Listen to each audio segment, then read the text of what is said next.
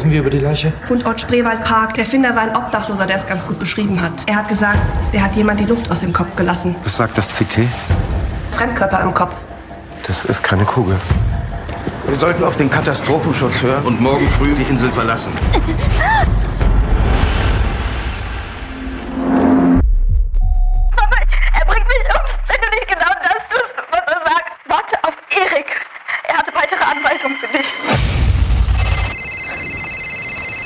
Erik, Erik ist tot. wer sind Sie? Ich bin nur zufällig am Strand auf Helgoland. Informieren Sie. Ender Müller. Irgendwo an diesem Erik muss die weitere Anweisung, die mich zu Hannah führt, sein. Ich bin auf dem Weg zu ihr. Der Verkehr wurde eingestellt. Sie müssen für mich die Leiche obduzieren. Was? Gerade. Ist das eigentlich legal, Möchte ich auch sagen. machen? Willkommen, Eugene. Hey, hey, willkommen. Nee, danke, danke für die Einladung. So rum. Ich sag auch willkommen, ist auch gut. Das ist eben ja, das, ist das Problem, wenn man selber Podcasts macht. Ne? Richtig, richtig. Das ist so drin, dass man am Anfang auch irgendwie sagen muss, willkommen. Aber nein, ich bin sehr froh, hier zu sein.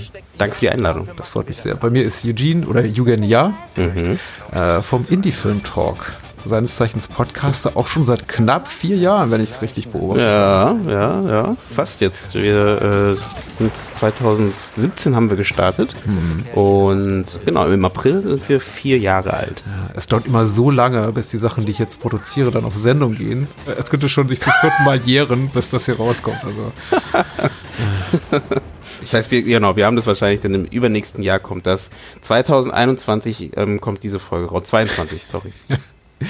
ja, und da, ich meine, dann haben wir alles hinter uns. Das wäre jetzt der Vorteil wahrscheinlich dann. Ja, das stimmt. Wir leben wahrscheinlich mutmaßlich in einer besseren Zeit, wenn das hier rauskommt. Es kann nur Hoffen besser werden, meinst du? Ja, es kann nur besser werden. Sag mal, Eugene, was äh, machst du für einen Podcast? Indie-Film Genau. Talk, habe ich ja schon gesagt. Speziosen-Podcast ist das falsche Wort. Ein, einer, der sich an eine sehr spezifische Zielgruppe wendet, aber eigentlich auch für alle ist, oder? Richtig. Also eigentlich ist es eine, eine Nische, die wir so ein bisschen bedienen, in Anführungsstrichen. Ähm, nee, es geht darum, wir machen den Indie Film Talk Podcast. Das ist ein Podcast für Filmschaffende, sage ich immer, und gleichzeitig aber auch für äh, Filminteressierte. Das heißt, es geht um das Thema Filmschaffen und Film machen. Ähm, hauptsächlich so aus Deutschland oder deutschsprachigen Ländern, weil es gibt hier in Deutschland noch nicht so viel Gespräche zum Thema Film, meiner Meinung nach, öffentlich für alle zugänglich, muss man dazu hinzufügen, ähm, wo man halt lernen kann, welche Möglichkeiten es gibt, Film zu schaffen und dass man sich so ein bisschen, dass wir gemeinsam wachsen, gemeinsam Ideen austauschen und dann halt, um so am Ende halt bessere Filme zu machen ähm, und einfach voneinander lernen. Das ist so die, die Grundprämisse ähm, aus, äh, aus dem Indie-Film-Talk. Und das, ja genau, das haben wir versucht jetzt seit vier Jahren zu machen. Wir sage ich immer dazu, weil das mache ich mit meiner Kollegin Susanne Braun zusammen. Äh, sie ist als Co-Hostin dabei und unterstützt auch noch bei ganz vielen anderen Sachen. Und ja, genau, das machen wir zusammen. Und ähm, was gibt's noch zu sagen? Äh, der Indie Film Talk, habe ich gesagt, vier Jahre. Wir sind fast bei der hundertsten Folge. Ja. Äh, Ihr seid bei der 105., wenn das hier rauskommt. ja, stimmt. so rum war es, ja. nee, genau, also ähm, genau, alle gerne reinhören, wenn es, äh, die sich für Film interessieren und so ein bisschen auch hinter die Kulissen gucken möchten und gucken möchten eben, mit welchen Kämpf, mit welchem Kampf und welcher äh, Leidenschaft halt die Filmschaffende, Schaffenden halt sich an die Filmstoffe setzen, weil es sind doch meistens doch viel, viel, viel, viel aufwendiger, das Ganze, so einen Film umzusetzen. Das hört man ja immer wieder, aber wenn man so mit drin steckt, dann merkt man das auch immer. Ich bin selber auch Regisseur, mache auch Filme. Ja, ich wollte gerade Und daher sagen, kommt es, genau. Also ich, äh, da kam das auch so die Idee her, weil wenn man in einem Schreibprozess ist, so eine Filmproduktion dauert ja halt einfach mal so eine zwei Jahre manchmal oder mehr, ähm, dann ist man manchmal so ein bisschen getrennt von den anderen Kollegen, mh, aus so seiner Peer Group und dementsprechend hilft dann manchmal nochmal so eine Art Gesprächsrunde, wo man sagt, hey, ich höre mal rein und höre, was gerade die Kollegen machen und wie es da gerade vorangeht. Und das ist so die Idee. Inwieweit kannst du da noch so eine kritische Perspektive wahren, wenn du selber in dem Business drin steckst? Du sprichst wahrscheinlich auch mit viel mit Leuten aus dem Gewerbe, möchte ich mal sagen. Äh, Filmschaffenden, Kameraleuten, Regisseuren, Regisseurinnen, äh, Drehbuchautorinnen. Hast du trotzdem noch so ein Gefühl dafür, was gut läuft und was schlecht läuft? Oder bist du dann so, so eingenommen von den persönlichen Sympathien zu den Menschen, die eben deutsche Filme produzieren, Filme in Deutschland produzieren, dass du sagst, nee, eigentlich ist es komplett, mein Blick ist komplett vernebelt und ich finde eigentlich fast alles toll. Oder sagst, gibt es oft nur Momente, wo du sagst, oh, das läuft mal richtig schief gerade irgendwo. Das werden wir bei dem Film gleich nochmal merken, den wir gleich besprechen werden. Nee, ähm, äh, definitiv, äh, also ich glaube nicht, dass mein, mein Blick da vernebelt ist, weil Also ich versuche alles kritisch zu sehen, also dem äh, das schon, aber auch gleichzeitig die, Sach die Sachen zu feiern. Also äh, ich glaube, das ist auch sowas, was man in der Filmszene noch ein bisschen mehr machen könnte. Ähm, ist halt so, dazu kommen wir vielleicht auch später nochmal, dass man halt, wir selber als Filmschaffende unsere Kollegen ein wenig mehr feiern und mehr äh, nach vorne bringen, anstatt als Filmschaffender selber zu sagen, äh, naja, das war ja jetzt nichts und äh, äh, ach, dasselbe hätte ich auch machen können oder sowas oder nur besser. Dementsprechend, ne, also man muss sich auch gegenseitig unterstützen und man halt sagt so, hey, äh, cool gemacht, coole Idee, vielleicht hier und da könnte man noch was verbessern, aber die Richtung ist schon mal äh, echt interessant und da wollen wir weiterarbeiten. Und äh, deswegen, ich glaube, kritischer Blick ist wichtig. Definitiv, auch für einen selber und gleichzeitig natürlich auch ähm, von außen und um, um überhaupt besser zu werden. Das heißt, den habe ich schon. Aber natürlich, klar, man merkt es. Wir hatten letztes Mal das Gespräch mit äh, Adolfo Kolmerer zum Thema Slöbern zum Beispiel. Ähm, und ich glaube, zwei Wochen später haben wir nochmal äh, Slöber nochmal so auseinandergenommen und im ja. Gespräch. Und äh, da merkt man dann schon, okay, dann kennt, man kennt ihn dann doch und dann äh, ist es doch, man, man ist dann schon ein bisschen voreingenommen. Ne? Das ist dann schwierig, so ein bisschen zu trennen. Ja, das ist ja auch der, der spezifische Anlass für meine Nachfrage, weil ich tatsächlich äh, die beiden Episoden entsprechend gehört habe und ich glaube, eure Rezensionsepisode, die, die Roundtable-Episode zu Slipper, mhm. beginnst du auch mit, ja, ich äh, erwartet nicht zu viel von mir, ne? Denn ich kenne den Kolmerer und das ist eben, ist, ist schwierig für mich gerade. Ja, genau. Aber ich glaube, das muss man einfach davor sagen, dann weiß man das, dann ist gut. Ähm, wenn wenn man es selber merkt, dann ist es halt so. Ähm, aber trotzdem kann man das äh, objektiv versuchen, so weit wie möglich zu betrachten. Und das gilt für die ganze Szene auch und nicht nur für einzelne Filme, weil sonst würde man sich auch nicht verändern. Dann würden wir ja nur die ganze Zeit immer gleich bleiben und ja. äh, uns nur feiern. Das funktioniert so auch nicht. Noch ein zweiter ganz konkreter Anlass für die Frage ist, dass ich, äh, ich glaube, als wir uns auf den Film geeinigt haben oder auf einen der beiden Filme, über die wir heute Abend sprechen, nämlich Abgeschnitten von Christian Albert, du reagiert hast mit sowas, ich paraphrasiere, ach ja, lass uns über den, den Film von Christian sprechen. Und ich dachte mir, mh, hm, ich weiß nicht, ob ich jetzt gerade einen Fehler gemacht habe.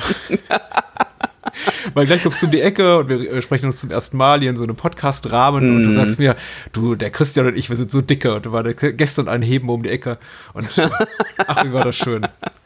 Nee, wie gesagt, das hatte ich ja im Vorgespräch meinte ich ja. Also Christian kenne ich gar nicht so gut. Dementsprechend äh, ist es noch einfacher in dem Gespräch. Äh, und wie gesagt, auch wenn ich ihn gut kennen würde, würde ich trotzdem versuchen, jetzt hier äh, den Film zu betrachten und nicht den Filmschaffenden dahinter. Ähm, und vielleicht können wir, genau, ein paar Sachen werden wir wahrscheinlich auch mit dem Filmschaffenden dahinter vielleicht noch äh, dazu besprechen, weil das ist natürlich auch spannend zu dem, wie überhaupt so dieser Film entstanden ist vielleicht. Aber grundsätzlich gesehen, ähm, ja, bei, bei ihm bin ich vollkommen, ich bin eine, eine, ein weißes Blatt.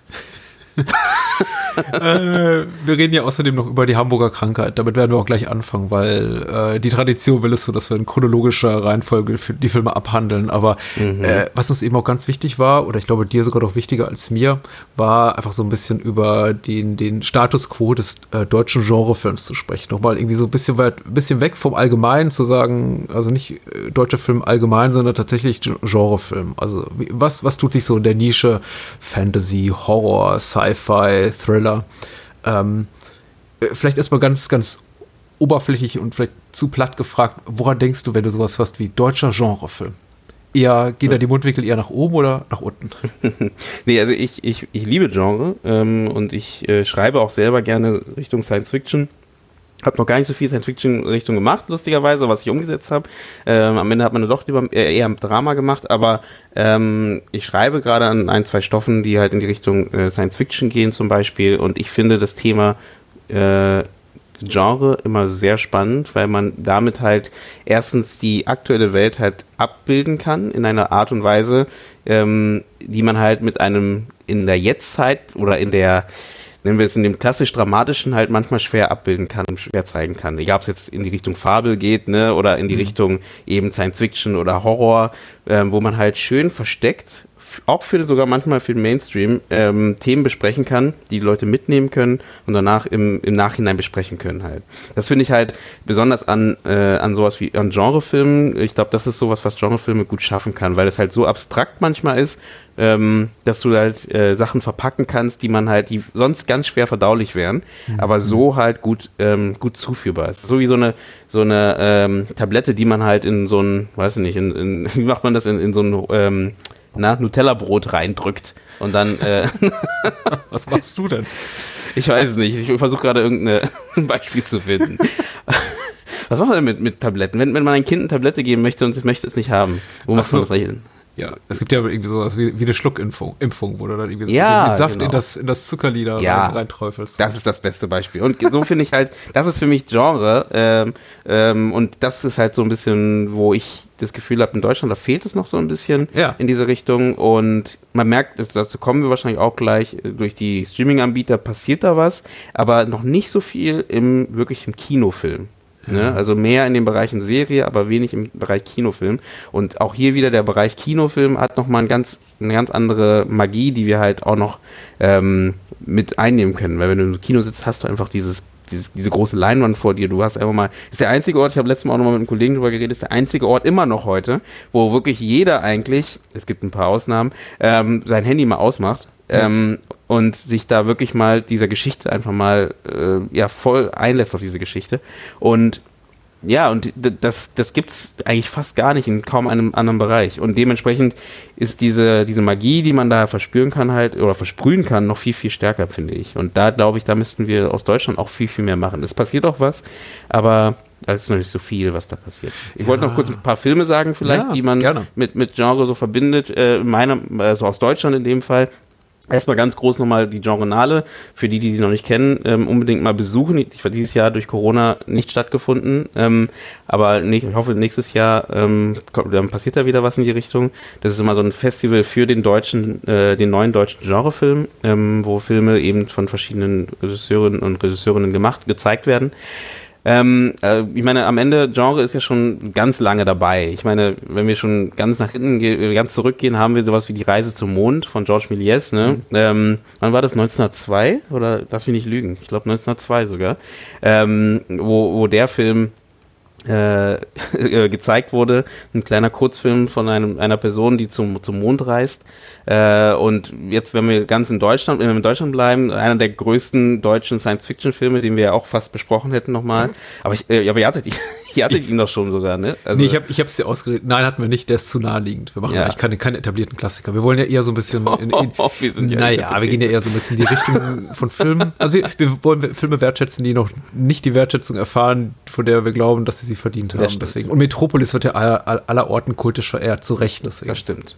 1927, nur Metropolis von Fritz Lang, ne, ähm, einer, ne, einer der großen deutschen Science-Fiction-Filme. Ich meine, seitdem gibt es nicht so viele mehr, die man halt im Mainstream kennt, ne, ähm, die mit so einem Budget gemacht wurden, muss man auch dazu sagen. Und ähm, dementsprechend, danach wird es so ein bisschen Mauer, was jetzt so diese großen Sachen angeht. Aber wie gesagt, wir haben noch viele kleine Sachen. Auch das, was wir heute besprechen, würde man auch in die Richtung Genre stecken. Ähm, und ja, was mir noch einfällt, ist Hell zum Beispiel Ja. äh, von Tim äh, Fehlbaum. Den kann man auch mal empfehlen, mal gesehen zu haben. Oder Der letzte Mieter, im letzten Jahr war das zum Beispiel von äh, Gregor Erler. Oder ähm, Wie sind die Nacht? Gibt es auch von Dennis Gansel zum Beispiel. Da habe ich jetzt so mal ein paar rausgenommen. Stimmt, einen habe ich noch für dieses Jahr Pelikanblut. Ne? Von der Katrin Gebbe. Das sind auch alles so Sachen, äh, da freue ich mich, dass sie die Aufmerksamkeit erfahren, Aufmerksamkeit kriegen und eben auch einen vernünftigen Verleih und in Kinos kommen. Ich habe ja auch mal so ein paar Sachen notiert, einfach so aus dem, äh, aus dem Gedächtnis raus, auch Sachen teilweise, die, wir auch schon im Podcast rezensiert haben, zum Beispiel äh, Lux oder mh, Der Bunker. Nachbar hatten wir, im, hatten wir im Podcast. Der Samurai. Äh, Samurai hatten wir noch nicht besprochen, aber zum Beispiel der, der, der Max Lischinski, der der Karlschlag gemacht hat jetzt äh, letztes Jahr. Äh, dieses Jahr kam der in die Kinos, letztes Jahr hat er ihn gemacht.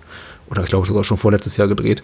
Ähm, auch ein guter Bekannter. Aber das sind eben auch alles so Sachen, jetzt nicht die, die du genannt hast, sondern die, die ich genannt habe, die laufen eben fast leider unter Ausschluss der Öffentlichkeit. Die sind so, glaube ich, in unserer Blase, in der wir uns befinden, in der Film, Twitter, Podcaster, filmschaffenden Blase, glaube ich, sehr präsent und man, man, man wertschätzt die auch. Auch sowas wie die Farbe von Juan Wu, den du ja auch schon als Interviewpartner hattest, oder sowas wie Montrag von Stefan Schwenk, der jetzt auch eher in so eine et- etwas krude, abgefahrene Richtung geht, aber auch, auch durchaus beachtenswert ist. Aber das sind eben alles so Sachen, die ich freue mich darüber, für mich sind die da und jeder redet darüber und man kann sich darüber austauschen, aber ich habe das Gefühl, 99,9 Prozent von der, der Menschen im deutschsprachigen Raum kriegen einfach gar nicht mit, dass diese Sachen existieren. Die haben vielleicht Blutgletscher gesehen, so am Rande wahrgenommen, das ist jetzt eine österreichische Produktion oder eben sowas wie Hell, genau.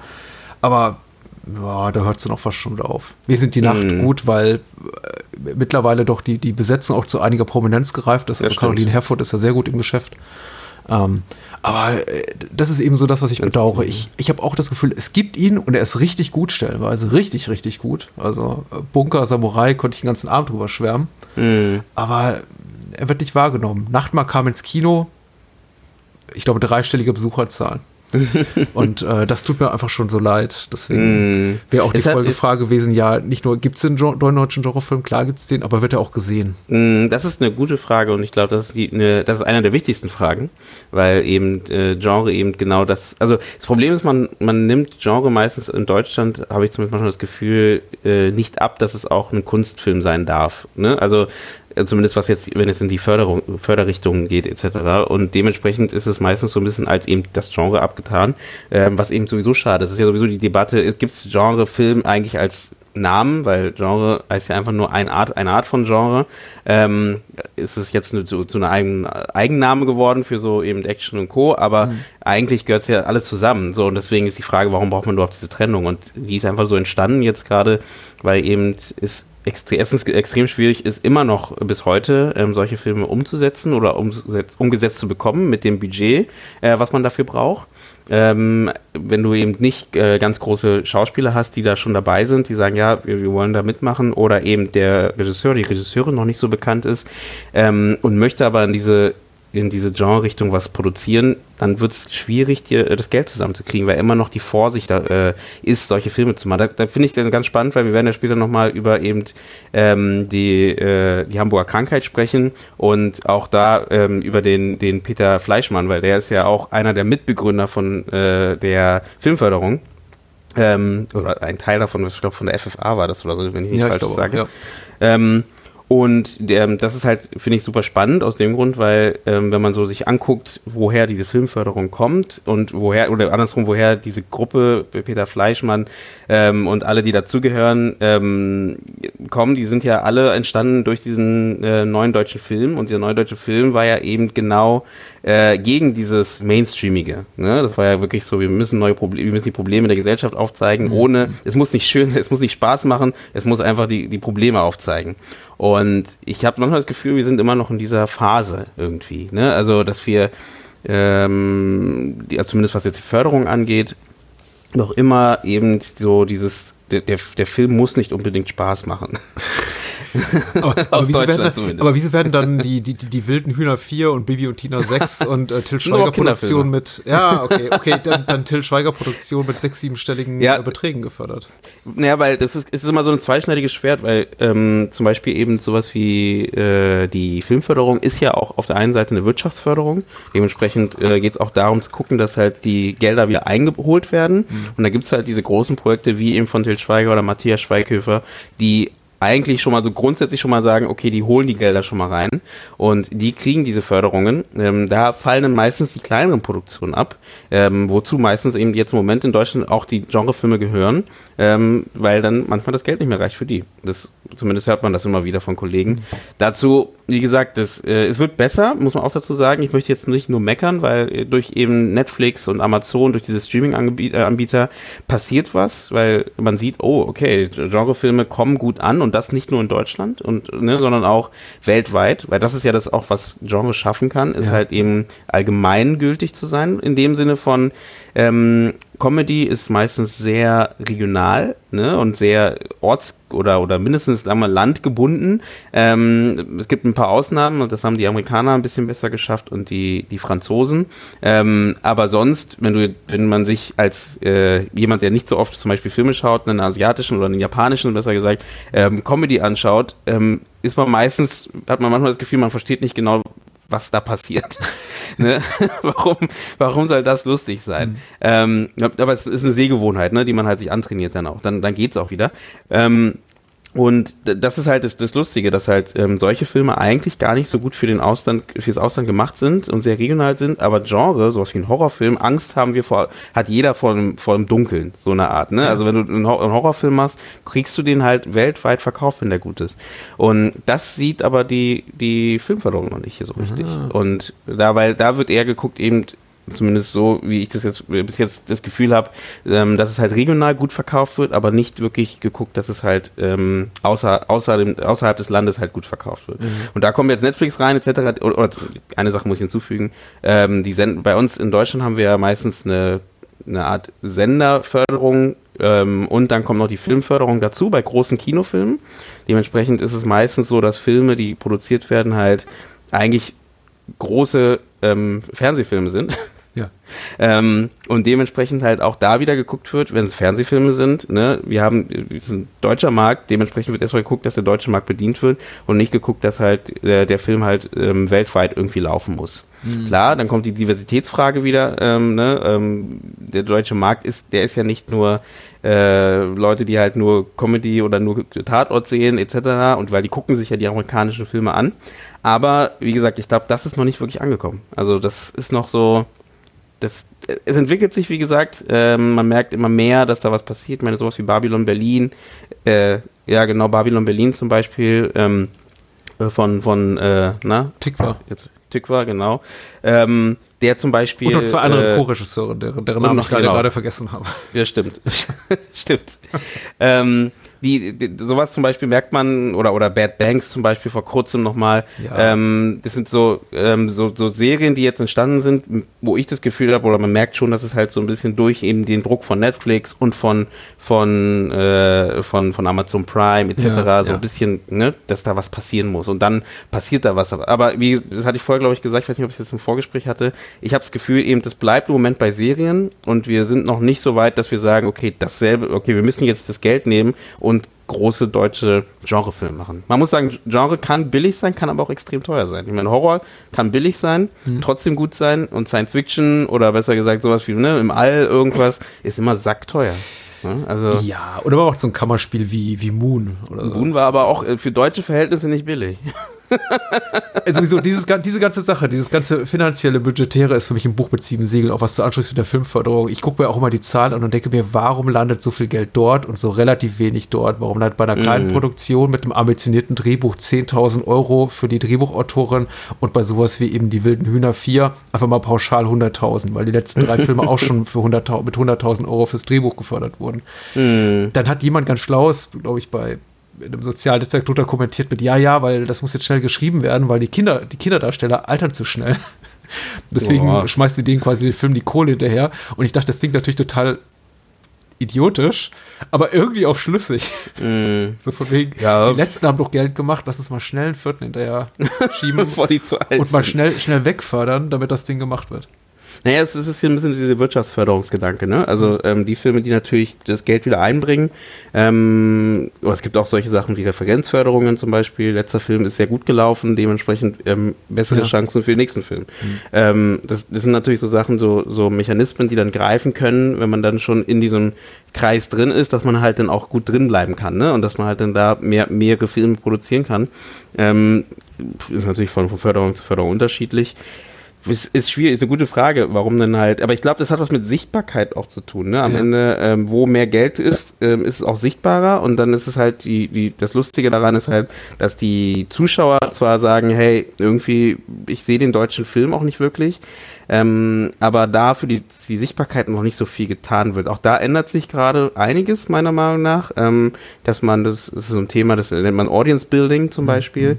ähm, dass man halt relativ früh, ähm, das machen die Amerikaner, das ist halt, wie gesagt, das ist grundsätzlich eine, eine Systemfrage. Äh, in Amerika zum Beispiel ist ja eher das Studiosystem, ne? das heißt, du hast die großen Studios, die halt von Anfang bis Ende den Film machen. Ne? Also jetzt ist im großen Stil, ne? Also es gibt mhm. natürlich auch genügend kleine Produktionen.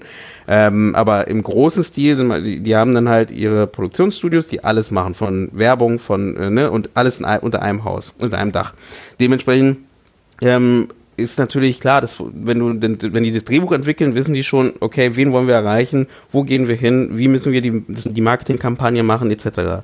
Ein Großteil der, der Produktionshäuser hier in Deutschland äh, produziert erstmal den Film, sucht dann einen Verleiher oder hat vielleicht Glück, hat schon einen Verleihvertrag schon mit einem Verleiher zusammen ähm, und geht dann, nachdem der Film produziert ist, halt auf die Suche nach dem Publikum, habe ich zumindest, ne? Und das ist das macht es dann manchmal auch wieder schwierig, weil dann musst du dann erst anfangen, irgendwie das Ganze aufzubauen oder anzurollen und dann geht es wieder los, okay, der Film passt für die, für die aber nicht und wem bauen wir da rein und wir können auch nichts mehr dran ändern, weil so ist es ja, so ist das Produkt halt schon da. Und ich glaube, so dieses Thema Audience Building ist noch ein Thema, was wir noch lernen müssen, ähm, wie wir halt äh, die, die Zuschauer gut erreichen können. Und das kommt auch so ein bisschen immer noch, wenn ich manchmal mit manchen Kollegen rede, dann höre ich so raus, dieses, ähm, naja, also mir ist eigentlich egal, wer den Film schauen soll, äh, ich mache meinen Film, weil es ja Kunst ist. Ähm, und der kommt halt irgendwo, äh, wenn, ne, wenn er ankommt, kommt er halt an, wenn nicht, dann eben nicht. Aber äh, ich hoffe es natürlich schon, dass er ankommt, aber ich muss mich jetzt nicht so drum kümmern. Ähm, ist eine, An- äh, ist eine, eine, eine Ansicht, die man mögen kann oder nicht. Wenn man halt Film rein als Kunst sieht, dann ja, dann ist es so. Ähm, wenn man Film aber eben nicht nur als Kunst sieht, sondern gleichzeitig eben als Produkt, als, ne, was du halt irgendwie an ein Zielpublikum bringen musst, dann wäre es gut, wenn du relativ früh schon überlegst halt, wie die Leute erreichst halt. Und ich glaube, das ähm, ist noch nicht bei allen angekommen.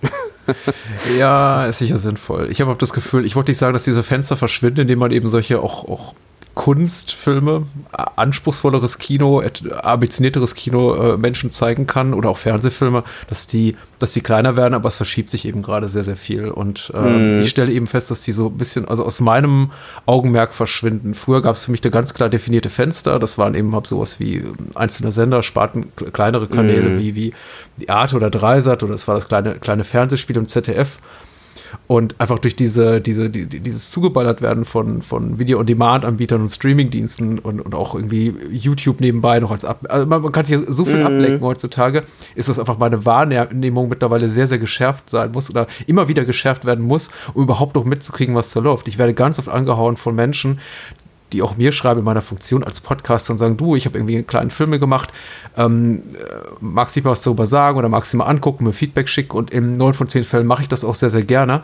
Und, und fast jedes Mal ärgere ich mich darüber, dass ich das davon bisher nie gehört habe, weil ich dachte, ich glaube, vor 10 oder 20 Jahren hätte ich doch mitbekommen, dass der, dass dieser Film irgendwo stattfindet. Mittlerweile ist es einfach so, es rauscht alles vorbei. Also die Halbwertszeit von Sachen ist ganz, ganz kurzlebig geworden. Einfach diese, die Dauer von Veröffentlichungsfenstern. Ich bin jetzt, gut, der alte. Mann hier, der, der, der alte Mann äh, schreit die Wolke an und erzählt vom Krieg. Aber ich bin eben gerade noch so die Generation, die damit aufgewachsen ist, dass Filme eben auch 20, 30, 40 Wochen lang im Kino liefen. Und man die Möglichkeit hatte, einen Film auch noch in der 38. Woche zu sehen, der einigermaßen gut lief. Und Nee, mittlerweile, also, definitiv. Also, ich Ma- gebe dir da vollkommen recht. Meine persönliche Wehmut ist oder, oder, oder Sehnsucht ist nach mehr Möglichkeiten einfach äh, die diese Filme wahrzunehmen oder zu erleben und auch äh, ambitioniertes deutschsprachiges Kino außerhalb von Festivals erleben zu dürfen. Und ich finde es gerade unglaublich schade, dass ich, also ich gucke eben auf Filme wie, wie, wie der Samurai oder, oder der Bunker oder Nachtmar vielleicht auch mit kleineren Abstrichen, Hell sowieso, aber Hell hat ja auch eine gute Auswertung bekommen. Ich glaube, die hätten, die hätten das Potenzial, nicht ein Millionenpublikum zu erreichen, aber durchaus ein relevantes Publikum so im, im, im mittleren bis kleineren sechsstelligen Bereich zu erreichen. Aber mittlerweile ist das so, ja, auf ein, zwei Festivals und ab und zu Vakuum mal so ein Experiment wie mit der Nachtmar, ja, funktioniert nicht und dann ist es erstmal wieder für, so für zwei Jahre gestorben. Es ist meine persönliche, leider sehr misanthropische offenbar Wahrnehmung. ähm, ich ich aber wünsche mir, ich wünsche mir da einfach mehr, weil es passiert sehr viel, merke ich. Ich, es ist ja auf jeden Fall richtig. Ich meine, wie du sagst, ähm, es, also man muss schon sagen, wir leben in der äh, in einer in einer äh, super tollen Zeit, wenn es jetzt Ja, um, um Medien geht. Ne? Also Ja. ne, es ist einfach, wir werden zugeschüttet von von äh, Medien, egal in welcher Form. Du hast ja jetzt nur von Film und Serien geredet. Ne? Ich meine, egal ob es jetzt Games sind oder ob es jetzt äh, ähm, was gibt's? Es gibt tausende Sachen. VR-Games gibt's auch noch mal jetzt extra, wenn du da lieber in diese Richtung gucken willst. Das heißt, es, der Markt ist nicht einfacher geworden für die für die Content Creator. Ist zwar jetzt toll, dass mehr Leute den mehr Leute äh, Sachen sehen, aber zum Beispiel da jetzt zum Beispiel jetzt in diesem in diesem äh, äh, durch durchfluteten Markt äh, dann einen Blockbuster zu schaffen oder irgendwas zu schaffen, wo äh, die Leute sagen oder eben kein Blockbuster, sondern irgendeinen Film zu schaffen, der dann halt trotzdem noch gesehen wird, ist extrem schwierig. Und ähm, da ist jetzt immer mehr wichtig, dass man halt guckt, okay, wer soll den gucken und äh, dass man diesen Blick nicht verliert, weil einfach, wie, wie genau wie du sagst, sonst geht der Film halt unter. Ne? Und ähm, das ist echt schwierig und das auch hinzukriegen, aber die Leute haben ja Hunger drauf, ne? Das ist ja das Thema. Also die Leute wollen ja. Ähm, das heißt, jetzt ist so die Frage, wie erreichen wir sie? Und äh, ich mache gerade noch mal eine, eine Sonderreihe zum Thema ähm, Kino und oder das, wie sich das Kino verändert hat. Ähm, in den letzten Jahren ähm, oder in den letzten Jahrzehnten in Deutschland äh, spezifisch und äh, da geht es ja auch so ein bisschen darum, dass halt eben Kino also wir müssen echt dafür arbeiten, dass Kino nicht zu einem elitären Bereich wird. Ne? Weil äh, ich habe schon die Sorge, dass in so ein paar Jahren, ist recht jetzt durch Corona natürlich, ähm, dass eben, es ist extrem schwer für kleine Kinos sich jetzt zu halten, die halt eben mehr so Programmkinos machen ne? oder mehr ähm, so kleinere Filme zeigen und die, gro die großen Kinos sind immer noch da, aber die großen Kinos sind da wirklich so eine Art, äh, ich nenne sie manchmal Legebatterien. Mhm. Ja, Man geht rein, guckt den Film und äh, wird rausgeworfen, damit der nächste Film geguckt werden kann. Und da diese Freude am Kino, die Freude an diesem alten, vorher hat man es ja noch Nickelodeon genannt, ähm, irgendwie noch beizubehalten, mh, ist, glaube ich, schwierig, wenn die weg sind, weil einfach da dann halt es, ist, es gibt kaum noch Diskussionskultur äh, dann, weil es einfach so ist, ne? wie gesagt, du gehst rein, bist wieder raus, kommt der nächste, äh, kannst noch einen zweiten angucken, wenn du willst, ach, ist auch egal, wenn nicht. Ähm, ne? und, und das ist halt irgendwie, das, das wird zu so einem, so einem Medium, das merkt man aber sowieso schon in der Branche, dass es halt so, es ist zwar super viel, zu, was gemacht wird, aber es ist so eine Art Wegwerfprodukt, was immer mehr daraus wird halt. Anstatt eben wirklich einen Film zu haben, der da steht, den man sich halt eben, wie du sagst, wenn er 20 Wochen im Kino ist, das ist einfach ein Produkt, was da ist ne, was irgendwie länger da ist, wo du merkst, okay, das hat einfach Gewicht, dass es da ist halt. Ne? Und das sollten wir auch nicht als Film schaffen, aber auch nicht als Kino äh, wegwerfen und äh, nur so diesem, diesem Druck nach schneller, größer, höher, weiter irgendwie nachgeben. Ist schwierig. Ich weiß auch nicht, ich bin ja, ich sehe mich dazu, ich bin auch nicht besser. Ähm, aber ja. aber äh, ich glaube, das ist halt, es ist, man muss dran arbeiten. Ne? Und ich weiß nicht, was passiert. Und wie gesagt, aber das macht es für den deutschen Film, ist recht den deutschen Genrefilm noch schwieriger. Ich meine, es werden im Jahr, glaube ich, um die 260 Filme produziert aus Deutschland. Wie viele Filme siehst du denn davon am Ende? Ne? Ähm, ne, die großen Kinos sind geblockt von den, von den großen Block Blockbustern, weil da werden noch mehr produziert. Dann kommen noch immer welche aus ganz, auf der ganzen Welt. Aber Eugene, die fehlen ja jetzt. Das ist ja das Schöne. Das ist die, das ist die Chance für den neuen deutschen Genrefilm, zu sagen, es ist hier, auf jeden Fall eine Möglichkeit.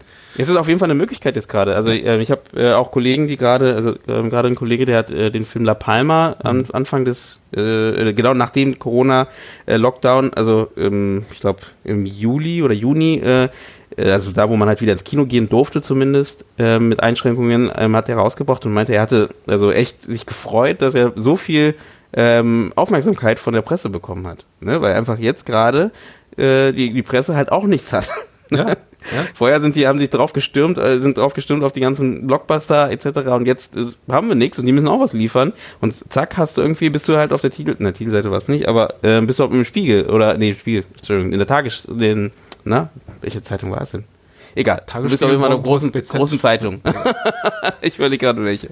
Nee, ich habe ich hab das ja auch mitbekommen. Ich höre gerne oft aus, halb aus Langeweile, halb aus Interesse dann äh, am Samstag dann gerne Radio 1, Berliner Radiosender mm. vom, vom RBB und die haben tatsächlich, glaube ich, auch an ihrem äh, zwei, drei Stunden Format für, für ihr Kinomagazin festgehalten, was über samstags läuft und äh, äh trotz, mm. trotz der Tatsache, dass sie eben teilweise keine Filme hat, über diese berichten konnten. und da fing es plötzlich an mit DVD-Tipps und dann merkte man wirklich so, wie, wie erleichtert die waren dann auch äh, unabhängige Produktionen plötzlich wieder zu haben, die sie besprechen konnten und auch teilweise mhm. auch, die haben den unverhältnismäßig viel Platz eingeräumt und teilweise auch Interview mit den, mit den äh, Filmemacherinnen und Filmemachern dahinter, von denen, bei denen ich oft dachte, meine Güte, das ist äh, ein, ein Luxus gerade, den wir leben. Äh, mm. kurzzeitig und so, so, so, so belastet er sein mag, ist es ja wirklich ein, ein, Luxus gerade für die Filmschaffenden, dass sie plötzlich Zeit haben, ihr, ihr, ihr rumänisches Auswandererdrama über zwei Frauen mit Leukämie oder so in diesem Rahmen präsentieren zu können. nicht, nicht, dass ich irgendwas gegen dieses Sub-Subgenre habe, des Films, das ich gerade beschrieben habe, aber mhm. der, der, hat normalerweise keine Lobby und keinen ja, Platz ja, in den ja. Medien. Und dort hat er einfach mal eine halbe Stunde bekommen. Das fand ich schon bemerkenswert. Das ist definitiv so. Also, äh, und deswegen, da gebe ich dir vollkommen recht, das ist jetzt gerade eine, eine gute gute Zeit dafür. Ich habe ich hab mal eine andere Frage noch. Also wie, wie siehst du denn die Qualität des deutschen Genrefilms? Ah, ich, ich finde es wirklich schwer, das über einen Kamm zu scheren, weil ich muss ja auch sagen, ich pick mir auch die Rosinen raus. Und hm. äh, jetzt Menschen zum Beispiel, die auf mich zukommen und sagen, sag mal was zu meinem Film. Ähm, da, da, würde ich mich jetzt schwer tun, denen, ins Gesicht zu sagen, ja, das war aber nicht, das hat mir jetzt aber nicht so gut gefallen. Das ist kein, mm. kein internationales Niveau, da kann ich mit der deutschen großen no. Studioproduktion äh, mit, mithalten. Ich finde mm. schon mal erstmal pauschal gut, dass es die Sachen gibt ich finde, es gibt immer noch genug im deutschsprachigen Bereich, was mich interessiert. Äh, so viel, dass ich niemals auf die Idee komme, wie das, was viele Menschen sagen, zu sagen, irgendwie der deutsche Film taugt nichts, das irgendwie Pauschalurteile zu fällen und nur, nur zu verweisen auf irgendwelche Sequels von Erfolgsteenie-Streifen wie jetzt irgendwie Bibi und Tina oder die wilden Hühner und ich glaube, die haben auch alle ihre Qualitäten. Mhm. Oder zu sagen, ja, der Rest des deutschen Films sind eben Schweighöfer und Schweiger. Da, daran glaube ich nicht. Oder Elias Mbarek, der auch nochmal so ein eigenes Subgenre hat, der mhm. Elias Mbarek-Film mit ne? äh, weil, ne? Das, da, da, weißt du eben, was du kriegst. Also, Obwohl, der macht auch ein bisschen was anderes manchmal jetzt. Ne? Ja. Hat letztes Mal so ein Drama gemacht. Ja, ja, gut. ja. Das ist, ja. Gut, das, das, das kann man, ja, gut. Geschenkt. nee, ich, ich frage so ein bisschen, weil ähm, ich wollte da, da, darauf hinaus, dass ähm, ich glaube auch hier, ähm, das Genre, der, der Genrefilm, das ist deine Frage vorher mit, kann man, äh, äh, nee, ich habe ich hab darauf geantwortet, ob ich de, ähm, die anderen Kollegen feiere oder nicht. Ähm, ich glaube, der Genrefilm, der muss sich auch entwickeln. Also auch wir, wir müssen in Deutschland auch eine Sprache finden, also jetzt nicht für allgemein den Genrefilm, sondern eben für Science Fiction, für für äh, äh, Horror etc. Ja, ne? Also die, die, muss sich entwickeln. Das äh, siehst du bei anderen Kollegen aus, aus dem Ausland. Die Schweden zum Beispiel haben äh, diese Richtung Psychothriller nochmal auch mal eine Zeit lang auf die auf die nächste Level gehoben aus, mhm. aus ihrer Sicht aus. Ne? Und das müssen wir halt auch entwickeln. Und ich glaube aber auch hier wieder, da genau da kann die Filmförderung wieder helfen, weil dafür ist sowas ja auch da, wo man sagen kann, ähm, man kann damit experimentieren, man kann neue Sachen ausprobieren. Deswegen äh, wollte ich auch da hinaus, dass ähm, ich finde die Filmförderung jetzt grundsätzlich nicht per, per, se schlecht oder so. Ich finde sie eigentlich ein super Instrument, um neue Sachen auszuprobieren, neue Sachen äh, auszuprobieren zu dürfen, die auch scheitern dürfen, ähm, um halt eben eine Sprache zu entwickeln. Ja, und ich habe letztes Mal, äh, habe ich auch mal in einem Podcast erzählt, ähm, äh, an einem Buch geschrieben, also ich habe ja gesagt, ich schreibe sehr gerne Science Fiction ähm, und dann, es ging so um so 2199 und dann habe ich mich kurz so nochmal versucht, das Ganze objektiv zu betrachten und dachte so, äh, irgendwie merke ich so beim Schreiben, ich weiß gar nicht, ich habe gar keine Idee, wie Deutschland in 150 Jahren aussehen soll. Weißt du, was ich meine? Ja. Und dann meine ich, klar, man, ist, ich kann noch, äh, in der Regel fragt man noch Kollegen, die sich mehr damit auseinandersetzen, aber der Punkt ist, ähm, ich ich habe den schon geschrieben gehabt und habe gemerkt, ich habe eigentlich eine amerikanische Stadt gezeichnet. Mhm. Ähm, die halt äh, ne, mit dem mit dem Assoziationsvermögen, was man hat, ne, baue ich halt meine Welt zusammen und ähm, dachte so, nee, aber das ist eigentlich ja keine deutsche Stadt in in, äh, 20, äh, in 150 Jahren, sondern eigentlich ist es das, was wie mir Star Trek gezeigt hat, wie es aussieht. Star Trek ist noch weiter in der Zukunft, aber ähm, so so in der Art halt. Ähm, und das finde ich auch spannend. Ne? Das heißt, darauf will ich hinaus, man muss auch da eine Sprache entwickeln. Wenn jetzt mehrere deutsche, deutschsprachige Science-Fiction-Filme, wenn es mehrere gibt zum Beispiel, dann fängt, man, fängt man sich auch, auch da zu bedienen, ne? an diesen Bildern, an dieser Bildästhetik, an dieser Art zu erzählen. Ähm, und da das sorgt auch wieder dafür, dass wir halt dann immer uns immer mhm. weiterentwickeln mhm. ne, und da immer besser werden. Ein Gedanke, den ich mal wieder habe zu Science-Fiction-Szenarien, die weit in der Zukunft sind, sind, dass es unglaublich hilfreich ist, gerade wenn man kein großes Budget hat, mit dem man arbeiten kann für, für teure Special Effects und sonst was, ist, dass es einfach, dass es unglaublich hilfreich ist, die, die Persönlichkeit, Persönlichkeitsstruktur der Menschen einfach grundsätzlich anders zu zeig zeichnen, als so, wie wir eben heute sind. Das missfällt mir eben an vielen, vielen Zukunftsstoffen, wenn ich eben mhm. sehe, oh, die haben ganz tolle Technologien und die kämpfen jetzt gegen Zombie-Horden oder Alien-Invasionen oder sonst irgendwas und fliegen in tollen Raumschiffen. Aber im Grunde sind das genauso Menschen wie du und ich heutzutage. 0815 mm. Menschen, die ich aus irgendeiner beliebigen Action-Serie kenne. Deswegen zum Beispiel gefallen mir auch die neueren Star Trek-Serien nicht so gut, weil die geben sich eben High Five und fluchen und rauchen. Mm. Und ich denke mir, mhm. das war eben das Coole an Star Trek. Klar sieht Next Generation oder Classic Star Trek heute nicht mal so schick aus, weil die Technologie, die damals futuristisch wirkte, heute komplett überholt ist. Aber dieses Mindset, was die haben, so von wegen, wir haben alle zwischenmenschlichen Konflikte überkommen und mm. wir, wir, mhm. leben für das Gute und es gibt quasi keine, kein Drama mehr, es gibt kein interpersonelles Drama mehr. Das ist eben mir heute noch so fremd, dass es trotzdem so wirkt, als sei ich in einem fremden, fantastischen Raum.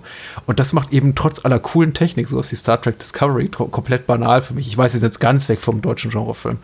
Aber Nö, da, das war nur so ein Gedanke, fragen, den, den, ja, Gedanke ja. den ich entwickelt habe. Ich glaube, sowas einfach Menschen zu zeigen, auch wenn der Raum vielleicht, in dem man sie zeigt, banal ist, wenn sie in einem, in einem Bunker sitzen für 90 Minuten und dort eben mhm. mit einer Metallkugel reden, weil es ihr Kommunikator ist oder so. Es hilft einfach, die, die, die Figur so zu zeichnen, dass sie sich nicht so verhält, wie, wie sich ein Mensch heutzutage verhalten würde. Dann hast du im Grunde schon deinen Science-Fiction-Stoff. Mhm. Also, ja, definitiv. Ähm, bei, bei Science-Fiction ist es ja, was ich meine mit teuer. Also, Science-Fiction ist halt das Problem oder die Aufgabe, ist halt immer zu überlegen, eben, wenn du sowas wie, also wirklich so High Science-Fiction machst, dann also auch klar, du könntest auch ein Kammerspiel draus machen, wie Moon, wie du schon gesagt hast. Wenn du es aber so äh, ein bisschen größer zeichnen möchtest, ähm, ab dann kommst du so ein bisschen in die, die Geldbedrohung, mhm. ähm, weil halt dann halt, ja, da hast du halt, weil es muss halt, so, kommt an, was du erzählen möchtest, aber wenn du sowas wie The Expanse erzählen möchtest oder so, das ist halt einfach dann schwierig, also ich, ich gebe dir aber recht, klar, die Charaktere am Ende müssen, sind es Geschichten, die wir auch hier erleben, ne? nur halt in 150 Jahren, wir werden uns wahrscheinlich in 150 Jahren jetzt nicht so krass verändern, dass wir, dass, dass wir irgendwas machen, was wir jetzt nicht mehr verstehen, ne? und ähm, da hat ja das, wie du sagst, Star Trek das super gezeichnet, glaube ich, dass ich meine, man kann ja, oder lass sie komisch vorstellen. reden, wie, wie im Battlestar mhm. Galactica, lass sie irgendwie ja. Fra Fracking sagen statt fucking. Nee, ich dachte, sowas. alle sprechen, also Aliens sprechen doch alle Englisch, dachte ich. Ja, aber nur durch, ja, nur durch, nur durch den Universaltranslator. Du bist jemand, der Star Trek Discovery nicht mag, ja? Also einer von diesen alten Trekkies. Nee, nicht sonderlich. Aber das hat nichts damit zu tun, dass ich irgendwie da irgendwie äh, jemand bin, der immer mit, mit nostalgischem Auge der guten alten Zeit hinterherholt. ich, ich, ich mag einfach gute Serien und Star Trek Discovery ist für mich nach, nach meinen Maßstäben keine gute Serie. Aber ich gucke sehr viele aktuelle Serien, auch, auch Science-Fiction-Serien. Ich finde zum Beispiel das Reboot, vor, was wir vor ein paar Jahren gemacht haben von Battlestar Galactica, was quasi so ein quasi fast schon ein Gegenentwurf ist zur alten Serie, fand ich komplett gelungen, weil es mm. ja für ein zeitgenössisches Setting äh, getragen haben. Und das Star Trek Discovery ist einfach eine Materialschlacht. Mm. Ohne Herz. Und ich weiß nicht, wenn man alle drei Episoden den Showrunner auswechselt, ist auch ein Problem. Also, das, das zeigt sich eben. Also, weißt du, Produzenten und Drehbuchautoren sind eben auch was wert. Das ist mm. ein bisschen hinderlich für mich. Ja, ja, ja. Ich bin, ich bin gespannt, was passiert. Also ich glaube, wie gesagt, wir sind auf einem guten Weg, grundsätzlich gesehen, was jetzt Ich so glaube auch. Also da stimme also, ich dir zu, der Weg, der Weg ebnet sich, äh, wird besser. Ja, nee, definitiv. Und wie gesagt, ich glaube auch, das Bedürfnis wird immer größer, dass da was passiert in die Richtung. Dementsprechend passiert auch, äh, ne, passiert automatisch. Ähm, ein, ein letztes Beispiel dazu wäre ähm, Thema Kino, äh, Kino oder Fernsehen. Vor, vor ähm, 15 Jahren hat keiner gedacht, dass man jetzt äh, das Fernsehserien oder besser gesagt Streaming-Anbieter mit ihren Serien halt halt äh, mehr Geld manchmal zur Verfügung haben als Kinofilme. Mhm. Ähm, und das, äh, ich weiß auch da wieder ein Kollege, äh, ähm, der äh, an einer größeren Filmhochschule studiert hat und da hat man ihn ausgelacht, als er gesagt hat, er möchte Fernsehen machen. Ne? Und jetzt kann man sich vor Fernsehen nicht mehr äh, äh, schützen, so in der Art, weil jetzt alle Fernsehserien machen möchten. Ne? Also da merkt man, es ändert sich und dementsprechend aber auch hier wieder, wir brauchen ein paar Prestigeprojekte. Ähm, es braucht halt auch diese da bei Prestigeprojekten braucht man halt auch irgendwie diesen, ähm, wie sagt man, Vorreiter, ne, der halt vorgeht oder Vorreiterin, das ist egal, aber ähm, wo man sagt, man versucht's, man probiert's und äh, man kann scheitern. Und das ist nur wichtig, dass man halt auch, äh, auch für alle Leute, die gerade zuhören, dass man halt so einen Film, der vielleicht so ein Science-Fiction-Film oder einen Genrefilm, den man halt am, am ersten Blick gar nicht so gut findet, trotzdem vielleicht nochmal äh, trotzdem jetzt nicht sofort abtun und sagen, hey, nee, nie wieder äh, deutschen Genrefilm, weil ich glaube, das ist so ein bisschen, was auch oft passiert, ne? Wenn man sagt, so, ja, für einen deutschen Genrefilm war der ja ganz okay.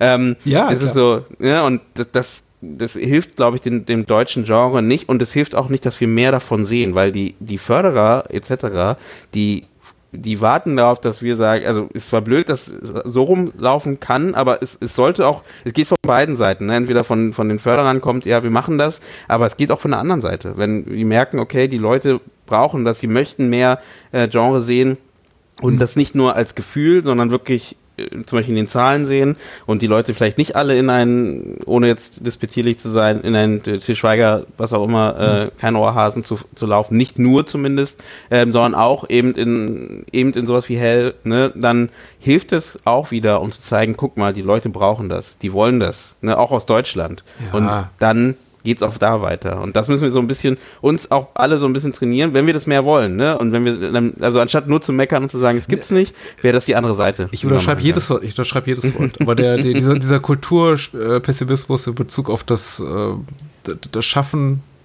das eigene Schaffen ist natürlich auch eine deutsche Spezialität. Insofern, mhm. ich meine, wie, wie, oft höre ich den Satz, ja, ich, ich gucke auch, äh, der, der, Film war beschissen, kein Wunder, ist ja, war, war ja ein deutschsprachiger Film.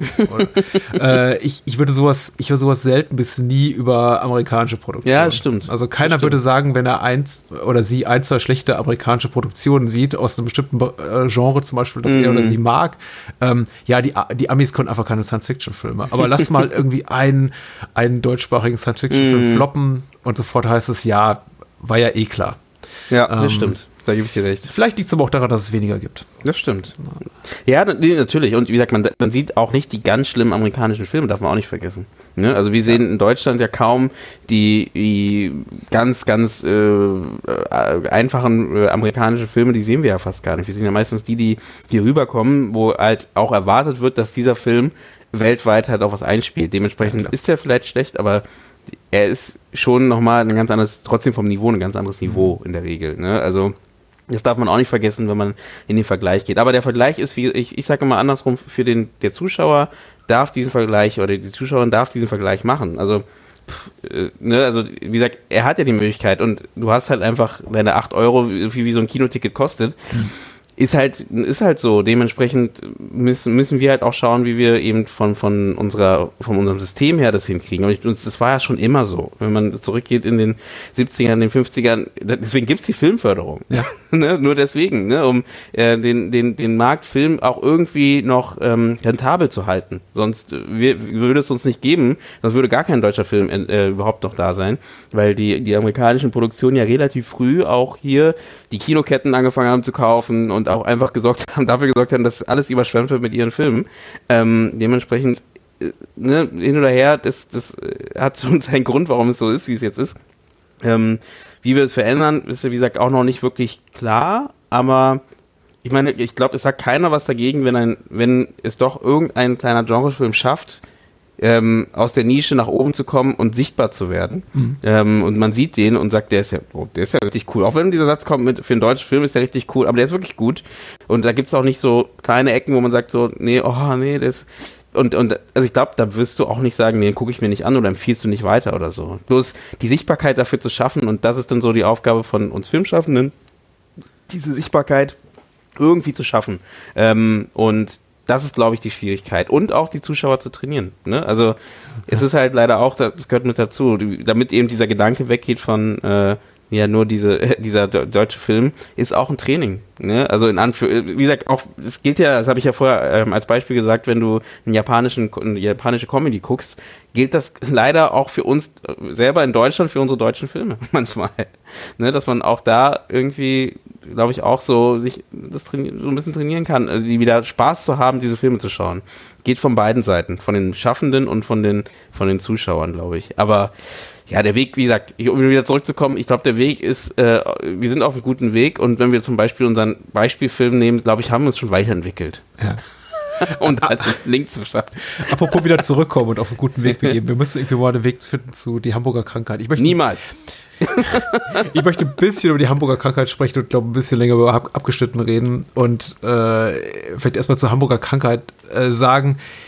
Als ich jetzt erstmals mich wieder auf die Suche begab, wo kann man den Film eben streamen, wo gibt es den möglicherweise als Video ja. on Demand, äh, ganz merkwürdige Entdeckungen gemacht und die wirst du vielleicht auch gemacht haben, mhm. nämlich dass quasi ein äh, rechtspopulistischer Aluhutträger-Kanal, wie nennt man das, ein, ein, der, der, der angeführt wird von einem ehemaligen Radio Fritz-Moderator, dessen Namen ich eigentlich gar nicht nennen möchte, den Film quasi gekapert hat für seine Zwecke und äh, auch Peter Fleischmann zum Interview eingeladen hat. Und das hat mich erstmal so enttäuscht, weil ich dachte, eigentlich habe ich jetzt gar keinen Bock mehr über den Film zu sprechen. Mm. Ich habe eben, eben dieses Peter Fleischmann-Interview angesehen. Äh, ich habe es nicht in Gänze ertragen, mich äh, zu den entsprechenden Timecodes vorgeskippt, an dem es eben um die Hamburger Krankheit geht und habe gemerkt, was der Moderator wollte. Und Fleischmann mhm. hat es ihm auch teilweise gegeben. Diese ganze Sache mhm. mit hier, Zwangsimpfungen ne, und so weiter und weggesperrt und, und es ist ein Pandemiefilm, sollte man sagen. Es geht um eine mhm. Pandemie, die ausbricht, ausgeht von Hamburg aus und sich äh, südwärts über Deutschland verbreitet. Und Menschen sind quasi auf der Flucht vor den Zwangsmaßnahmen von, den, von der Regierung, ihnen auferlegten Zwangsmaßnahmen, die dazu führen, dass eben Menschen ähm, interniert werden, zwangsgeimpft werden. Ganz böse Dinge geschehen mit ihm, äh, mit ihnen. Ein, ein prophetischer Film, sagt zumindest äh, ähm, Mr. Aluhut. äh, und erstmal hatte, ich keinen, erstmal hatte ich erstmal keinen Bock mehr auf den Film, weil ich dachte, er ist verbrannt. Schade. Ich hatte echt lange auf dem Zettel, wir haben vor ein paar Jahren im Podcast über Fleischmanns äh, Es ist schwer, ein Gott zu sein, äh, gesprochen, der mhm.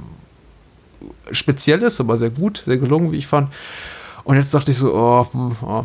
aber vielleicht sorgt für das bessere Gespräch. Also ich habe äh, die, ähm, die, das Interview nur, äh, äh ich habe es nicht gesehen. Ich habe nur gesehen, dass da diese Verbindung, äh, dass diese Verbindung gab. Ja. Ähm, aber erst nachdem ich den gesehen habe. Dementsprechend, äh, ich habe ihn ja schon mal gesehen, deswegen war es für mich jetzt noch nicht ganz krass damit verbunden. Ähm, ich fand es nur spannend, auch wieder hier einen deutschen Film zu sehen, äh, der das Thema, was wir jetzt gerade so ein bisschen haben, ein bisschen auf eine andere Art und Weise, aber ja. ähm, damals schon 19, äh, 1979, ähm, wo der rausgekommen ist, halt aufgegriffen hat und ähm, halt mit den damaligen Bedingungen halt einfach mal, ist, damals war es ja fast sogar Fantasy, ne, aber, mhm. oder nicht Fantasy ist falsch, ich meine so Science, nicht Science Fiction, wie sagt man das? Äh, eine Dystopie.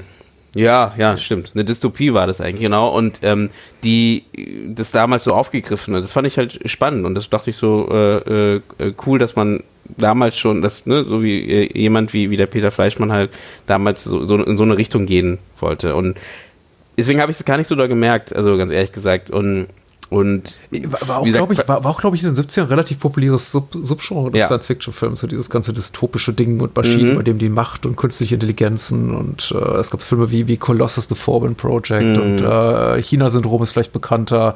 Gut, das ist jetzt nicht keine Science-Fiction, aber auch da natürlich Angst vor der, vor der nuklearen Katastrophe. Also, ich glaube, war auch 79 sogar.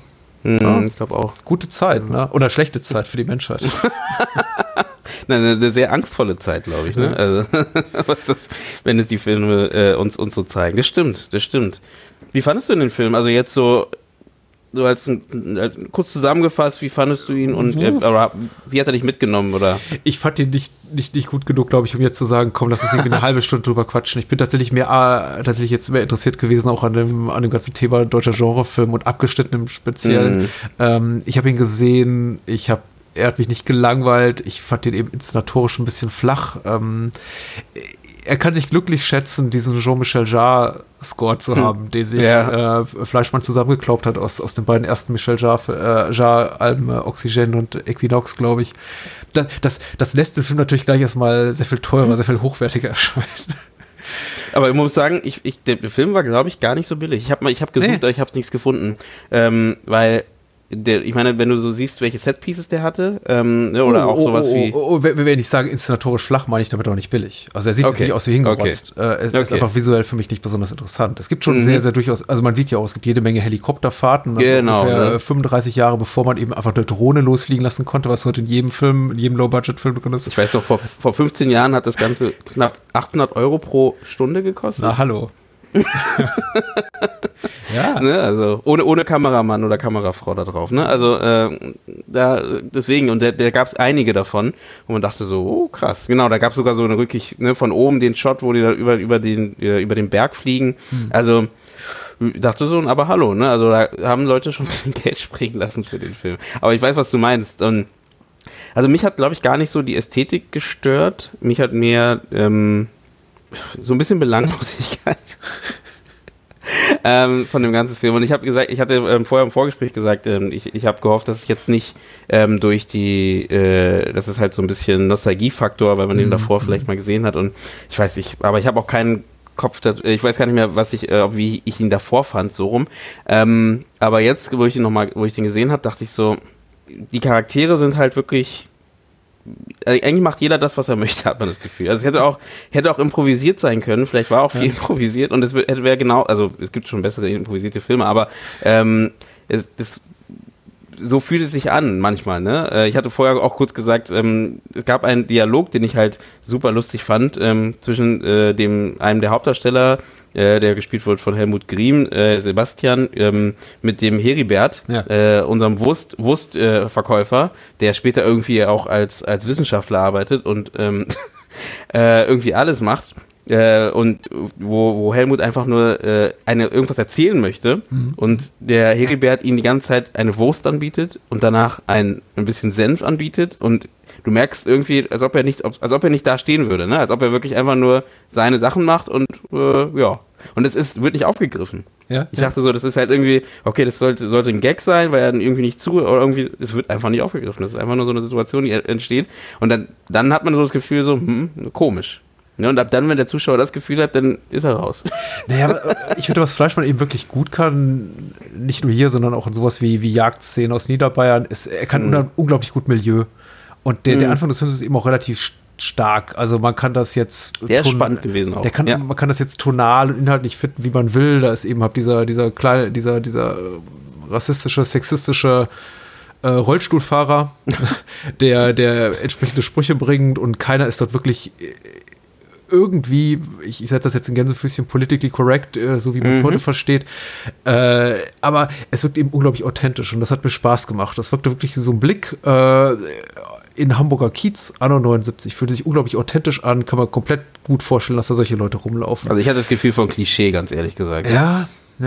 Ich dachte so, das ist. Na, es ist sehr äh, verdichtet. Es ist sehr verdichtet ja. natürlich. Äh, unwahrscheinlich, dass all sich das zuträgt, so innerhalb von weniger, wenigen Minuten, wie man es dort sieht. Aber äh, ich hatte schon das Gefühl, da, da fühlt sich Fleischmann eher zu Hause als im Science-Fiction-Szenario. So Ja. dort irgendwo in der Seitenstraße vom Puff. ja. Ist jetzt kein Diss. Nee, ich glaube, er kann das. Ich glaube, er kann das. Wie gesagt, ich fand es spannend, dass man, man merkt auf jeden Fall in dem Film ähm, die Anleihen des neuen deutschen, äh, des neuen deutschen Films, da muss man Ja. aufpassen, ne? äh, extrem, finde ich. Ähm, auch eben genau diese Gesellschaftskritik, die da drin steckt und äh, auch Kritik an der Obrigkeit, Kritik an der Politik. Ja, ähm, ja, ja, das merkst du extrem. Ja, davon, ja, Ne? das ist ne?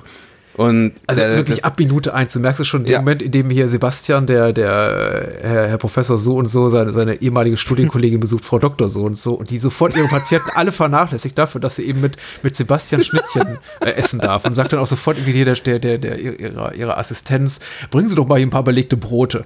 Und, und die Patienten liegen alle in den Gängen und schreien, Frau Doktor, helfen Sie mir. Ja, ja, ja, ja, ja, ja.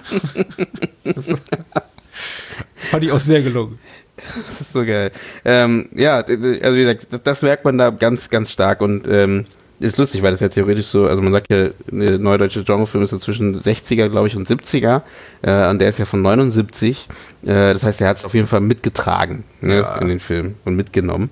Ähm, das fand ich auf jeden Fall äh, spannend. Also, ja, ansonsten, ich überlege gerade, was, was, äh, ist schwierig, ist für mich auch schwierig, über den Film zu reden, weil, wie gesagt, in dem Sinne von, der war wirklich so, auch manchmal ein bisschen ambivalent zwischen den Charakteren, fand ich, und nicht so, Die Figuren sind nicht besonders interessant. Ich glaube, das ist das, das ist das größte Beef, was ich habe mit dem Film. Er, er versucht so ein bisschen interessant zu machen, indem er sie später nochmal durchmixt und eben auch noch neue, neue Figuren reinbringt. So, Die aber für Sekunden da sind, Ja, die gefühlt, für, ne? Also- teilweise nur sehr kurz da sind, aber auch einige bleiben ein bisschen länger, wie zum Beispiel der Thilo Brückner, der Fritz spielt, den sie übrigens, glaube ich, wirklich gejagt haben von dem Auto zu dem, äh, also für diesen Stunt auf der Autobahn, wo er von dem. Anhänger zu dem Geländewagen rüberklettert. Ich, ich habe das Bild mehrfach eingefroren und dachte, das ist wirklich Thilo Brückner, den sie gerade da irgendwie über ein Auto, über ein Auto steigen lassen. Also äh, über ein fahrendes mit locker Und 60, warum? 70, 80 Stundenkilometer. Ja, warum? Warum? Denn ich Das meine, sie hatten ja Geld für Hubschrauber und Panzer, aber offenbar kein, kein für einen Stuntman. aber die, die Szene, warum? Ja, so, Weißt du? das auch, ja. genau. Ich habe die auch gesehen, die ging ja relativ lang, und dann dachte ich so, ist krass, aber ich verstehe nicht warum. Wenn ich das schon machen muss, Peter, dann, dann hältst du auch drauf. Du zeigst es in Ja, genau. zweiminütigen Totalen, wie ich darüber klettere. So geil, ey. Also, das war genau solche Sachen, wo ich dann dachte so, ja, also ich, ähm, ich, ich sehe es und ich finde es gut und ist ja auch dieser krasse Aufwand. Und dann kommt plötzlich ein Panzer, der da irgendwie durchfährt und so. Ne, also, äh, das ist schon krass, aber da waren so viele Punkte, wo man sagt, so, warum? Also, ich verstehe jetzt nicht, was du mir damit sagen möchtest. ähm, und auch vollkommen okay. Und da, wie gesagt, das meine ich ja, da merkst du wieder dieses, es ist eigentlich, äh, es muss nicht Spaß machen. Ne? Er darf seine Kritik äußern. Äh, und äh, das, so habe ich so ein bisschen das Gefühl gehabt, dass er dann gesagt hat, ich mache es halt so, wie ich es möchte. Ähm, und wenn man so denkt, 1970 gab es so viele Filme, die halt auch so von der Story Arc, von der, von der Art von der Geschichts Geschichtenerzählung viel verdichteter waren, dann, wenn man das jetzt vergleicht, muss man auch nicht, ist ein ganz anderer Film, aber dann hat er mich in dem Sinne dann da verloren halt, ne, wo ich dann dachte so, hm, ja, also wir werden eigentlich theoretisch nur von Szenario zu Szenario geworfen, um dann gezeigt zu bekommen, wie schlecht die Politik und wie schlecht die, die Regierung handelt. Ja. Ähm, und dann werden wir wieder ins nächste Szenario geworfen, um dann da wieder dasselbe zu sehen und eben wie, wie schlecht auch wir Menschen sind. Das ist nicht nur die, die Politik, sondern auch, ich glaube, der hat auch eine sehr starke Kritik an, den, an der Menschheit äh, Ja, drin. natürlich, klar. Ne? Und ja. Auch unsere so Protagonisten teilweise, die, die, die nutzen Ja. natürlich auch die, die Lage zu ihrem wirtschaftlichen Genau. Vorteil aus. Ja, verkauft seine Würstchen. Ja, genau. Und verkauft dann eben später äh, Schutzanzüge. Und, ja, genau. wobei das eben auch so ein klassischer, ein klassisches Stereotyp ist all dieser Filme oder dieser, dieser Mhm. dystopischen Filme. Ich meine, äh, Serien wie The Walking Dead fahren damit jetzt seit acht, neun, zehn Staffeln gut, immer und immer wieder sowas zu zeigen, dass im Grunde, egal wie groß die Notlage ist, wir Menschen nicht in der Lage sind, ähm, alles zu unserem eigenen Vorteil auszuschlachten und bei erstbester Gelegenheit alle abzumurksen, die uns eben gerade in die Quere kommen. Also so schlimm ist jetzt die Hamburger Krankheit nicht, aber es geht schon stark in die Richtung, klar. Das frage ich mich immer bei, bei ähm, Astronautenfilmen oder Filmen im Weltall, ne? dass man halt, man, man, man hat die, die besten, krassesten Astronauten auf der Welt. Ähm, ich ich frage das jetzt mal so als, als Zuschauer.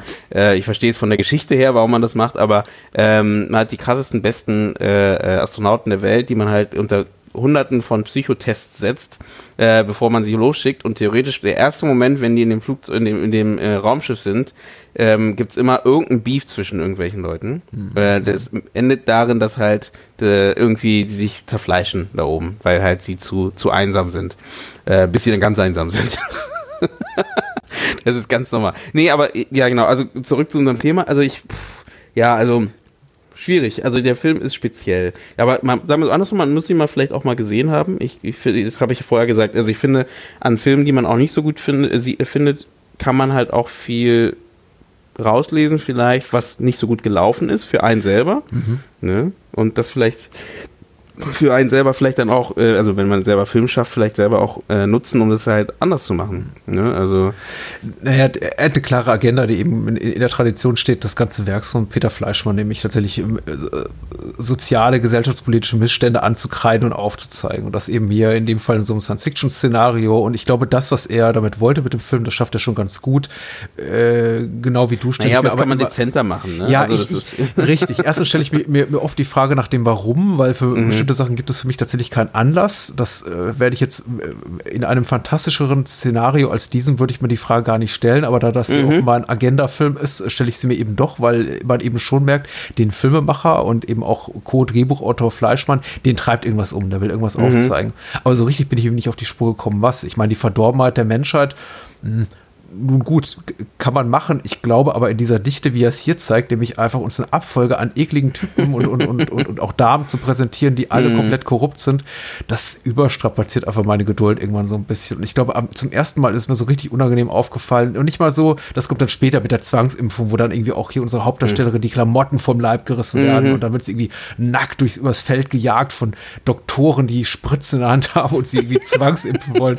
Also vorher ist mir noch aufgefallen, als ähm, in einer Szene, in der eben berichtet wird, dass der Bundeskanzler verstorben ist. Und dann siehst du eben diese, diese Feier von, diese fast orgiastische Feier von korrupten Politikern und Industriellen, die sich alle zuprosten und endlich sind wir frei und wir können hier Deutschland einnehmen und, und irgendwie Panzer verkaufen und die Leute zwangssterilisieren und jetzt ist endlich der, der, der Weg frei für die neuen Rechten. Die neue- jetzt, habe ich jetzt ja. mitgedacht. Aber naja, die neue Rechte steht ja auf dem Film anscheinend.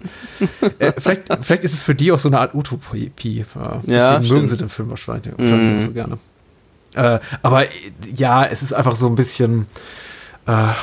Ich habe ich hab im Vorgespräch zu dir gesagt, es ist ein, äh, eher in der Tradition von Schlöndorff als von Fassbinder, also eher dem Kopf als dem Bauchgefühl verhaftet. Und ich, dafür, dass er, dass, dafür, dass es so ein Kopffilm ist, ist mir die Hamburger Krankheit einfach nicht schlau genug, glaube ich, letztendlich. Ne, die Frage ist, braucht, ja gut, es braucht es schon. Ich überlege gerade, ob es diese Pandemie brauchte, um, um äh, überhaupt das, um, um diese, diese Missstände der Gesellschaft aufzuzeigen. Mm, ja, brauchte es. Ähm, jetzt gerade, wo ich die Frage stelle, merke ich selber, es gehörte schon dazu.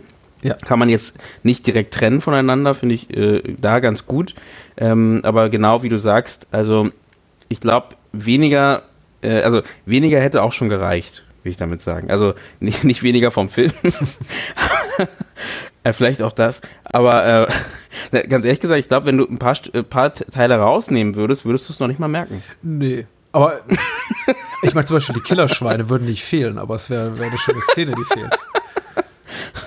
Was, was sollte das denn zum Beispiel? Ja, was, äh, hast du es verstanden? Also jetzt äh, äh, metaphorisch? Ich weiß nicht, ob Thomas Harris jetzt irgendwie eine Klage am, am Hals hat, weil, weil das, äh, das Szenario ist, was eins zu eins in Hannibal vorkommt, aber ich fand's putzig. Also Putzig.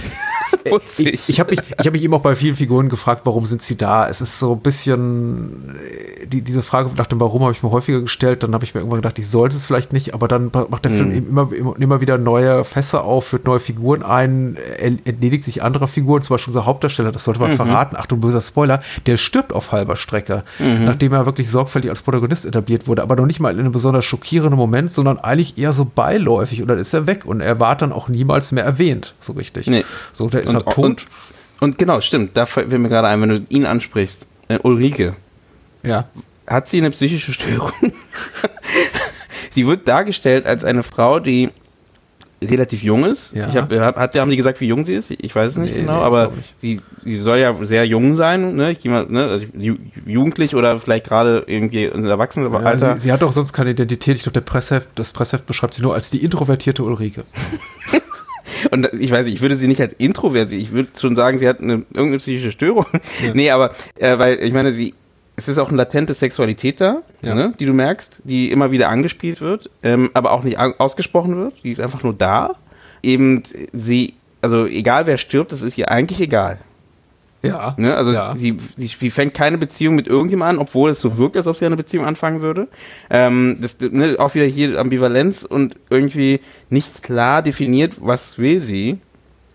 Auch vielleicht gewollt vom, vom, äh, vom Regisseur, aber Mit Sicherheit, ja. ja, aber ich verstehe, das, das reißt mich dann wieder raus, ne? Weil das sind so, okay, äh, was möchtest du? Weil im ersten Moment schmächtet sie diesen, diesen äh, Sebastian an, im zweiten Moment stirbt er und es ist ihr, sie ist über, also was, genau, was sollte dieses Bild? Also da muss man, ne, wo sie über ihm steht, ihr, ihr, ihr, was war das, ein Kuchen ist und dieses eine Stück vom Kuchen ihm äh, auf, äh, ins Gesicht, also noch, also, also so, als ob sie auf ihn pissen würde, sorry. Ähm, ähm, und er, er liegt da als, als so ein, ja, und ja, und sie, sie, weißt du, was ich meine? Und da, Ja, ja, mir fehlen schon die Worte. So, und dementsprechend, da habe ich, da, da war ich raus. War so ich habe hab versucht, das wohlwollend zu deuten und gedacht, äh, vielleicht ist dieser, dieser, dieses extrem phlegmatische, was sie so an sich hat, äh, sollte das im, im Widerspruch oder so, so gut guten Kontrast äh, bilden zu der ihrer, ihrer, ihrer späteren Eskalation, wie, wie soll ich sagen, äh, dem Moment, in dem sie eben äh, ge quasi gefangen genommen und zwangsgeimpft Mhm. werden soll und dann eben komplett aus sich ausbricht und man dann eben zum ersten Mal so sieht, wie sie schreiend davonläuft und echte Gefühle zeigt und nicht einfach nur Mhm. daneben steht und dumm auf alles blickt. Äh, aber, Aber, das, waren ja ihre Gefühle. Also das sind ja ihre Probleme. Ja. Sie hat keine, sie hat keine Gefühle, also keinem gegenüber gezeigt, der irgendwie ähm, ihr, äh, der verletzt wird. Und das kann man auch verkaufen. Da kann man ja auch sagen, hey, naja, sie ist jemand, die halt einfach ähm, eben das nicht zeigt oder nicht hat oder wie auch immer. Aber das wurde auch nie angesprochen. Und plötzlich hat sie, äh, plötzlich ist sie auch wieder Spoiler, äh, findet sie ihren Opa Ja, ja. äh, wo keiner, wo, weil sie hatte kein Ziel. Ich weiß nicht, wie, wie, wie es kam, dass sie in, in, äh, in Österreich eine Oper findet. Ähm, und plötzlich äh, wird sie da wieder gefangen. Ich, ich finde das Ende eigentlich ganz heiß. Also, wo sie dann alle, wo sie dann alle quasi so in dieser Isolation äh, leben, auf der Flucht ähm, äh, und auch Trachten tragen. Damit man eben Ja. auch sieht und man, äh, man sieht da so, so, man sieht da, glaube ich, auch so ein bisschen Alpenpanorama und, und, und, und äh, rustikale Häuser und Mhm. auf jeden Fall ganz deutlich, da sind nicht mal in Deutschland. Das ist so gut. Ich, ich weiß nicht, wo der Film hin, hin wollte. Geogra also ich weiß, Das wo er geografisch hin will. Er will, Richtung, er, will Richtung Süden. Und irgendwie gefällt mir auch, also mir gefällt ja das, das Prinzip, vielleicht, ich weiß nicht, ob wir gleich nochmal Slöber streifen, wahrscheinlich nicht, aber der, der grundsätzliche Gedanke einer, eines äh, von, von Orten, die wir kennen, die plötzlich isoliert werden oder eingenommen werden, wo, worum um die äh, Festungen gebaut werden, die mit Panzern beschützt werden, wie jetzt hier in dem Fall Lüneburg. Das äh, finde ich ja erstmal so spannend, aber ich finde es tatsächlich einfach nicht cool, nicht gut umgesetzt, weil mir auch immer so ein bisschen ein Gefühl dafür fehlt, wo reisen die eigentlich hin, außer eben Richtung, Richtung Süden. Ähm, Auch weil mir die, ich glaube, die, dieses Virus, was sich da ausbreitet, nicht bedrohlich genug erschien. Aber Nee. da mag es dir vielleicht anders gehen. Aber mir, mir, mir erschien das so. Nee, gegen mir genauso, als recht, man muss dazu sagen, als recht, wenn wir das, wenn wir das jetzt sagen, äh, Ja, okay. dann heißt es auch was. Ähm, ne, also jetzt in unserer aktuellen Zeit. Ähm, ich würde da auch, aber das würde ich auch so ein bisschen der Zeit geschuldet sehen. Äh, deswegen habe ich das gar nicht so, so schlimm gesehen, dass man halt sagt, äh, also ich kann mir vorstellen, dass man vielleicht in 79 das schlimmer findet als jetzt. Auch so diese Art und Weise, wie, wie die sich hinlegen. Also meine, theoretisch wurde ja in, ich habe in der, in der äh, in der Presse, also nicht damals, aber jetzt nochmal ein bisschen was gefunden dazu und da stand es ja auch so, die, die Leute verfallen so eine, so eine, so ein, also. So eine Fötushaltung. Ja, genau, aber davor sind sie auch noch, glaube ich, eigentlich soll es sein, dass sie da ähm, so ein bisschen in, in Wahnsinn ja, verfallen. richtig, richtig, ne? richtig. Und dann halt in die Fötushaltung am Ende sterben in der Fötushaltung. Ähm, und das hast du nie gemerkt. Also außer bei unserem, unserem Hauptcharakter, Sebastian, der da irgendwie die Frau da schüttelt. Ähm, ansonsten hast du das eigentlich nicht gemerkt, dass sie da irgendwie eine, eine, eine erstmal, erstmal wie Zombies werden, in Anführungsstrichen, Mhm. und dann sich dann plötzlich äh, äh, in diese Fötushaltung. Weil das ist, fand ich auch eigentlich eine spannende Idee. Auch das mit der Fötushaltung fand ich eigentlich auch nicht so schlecht.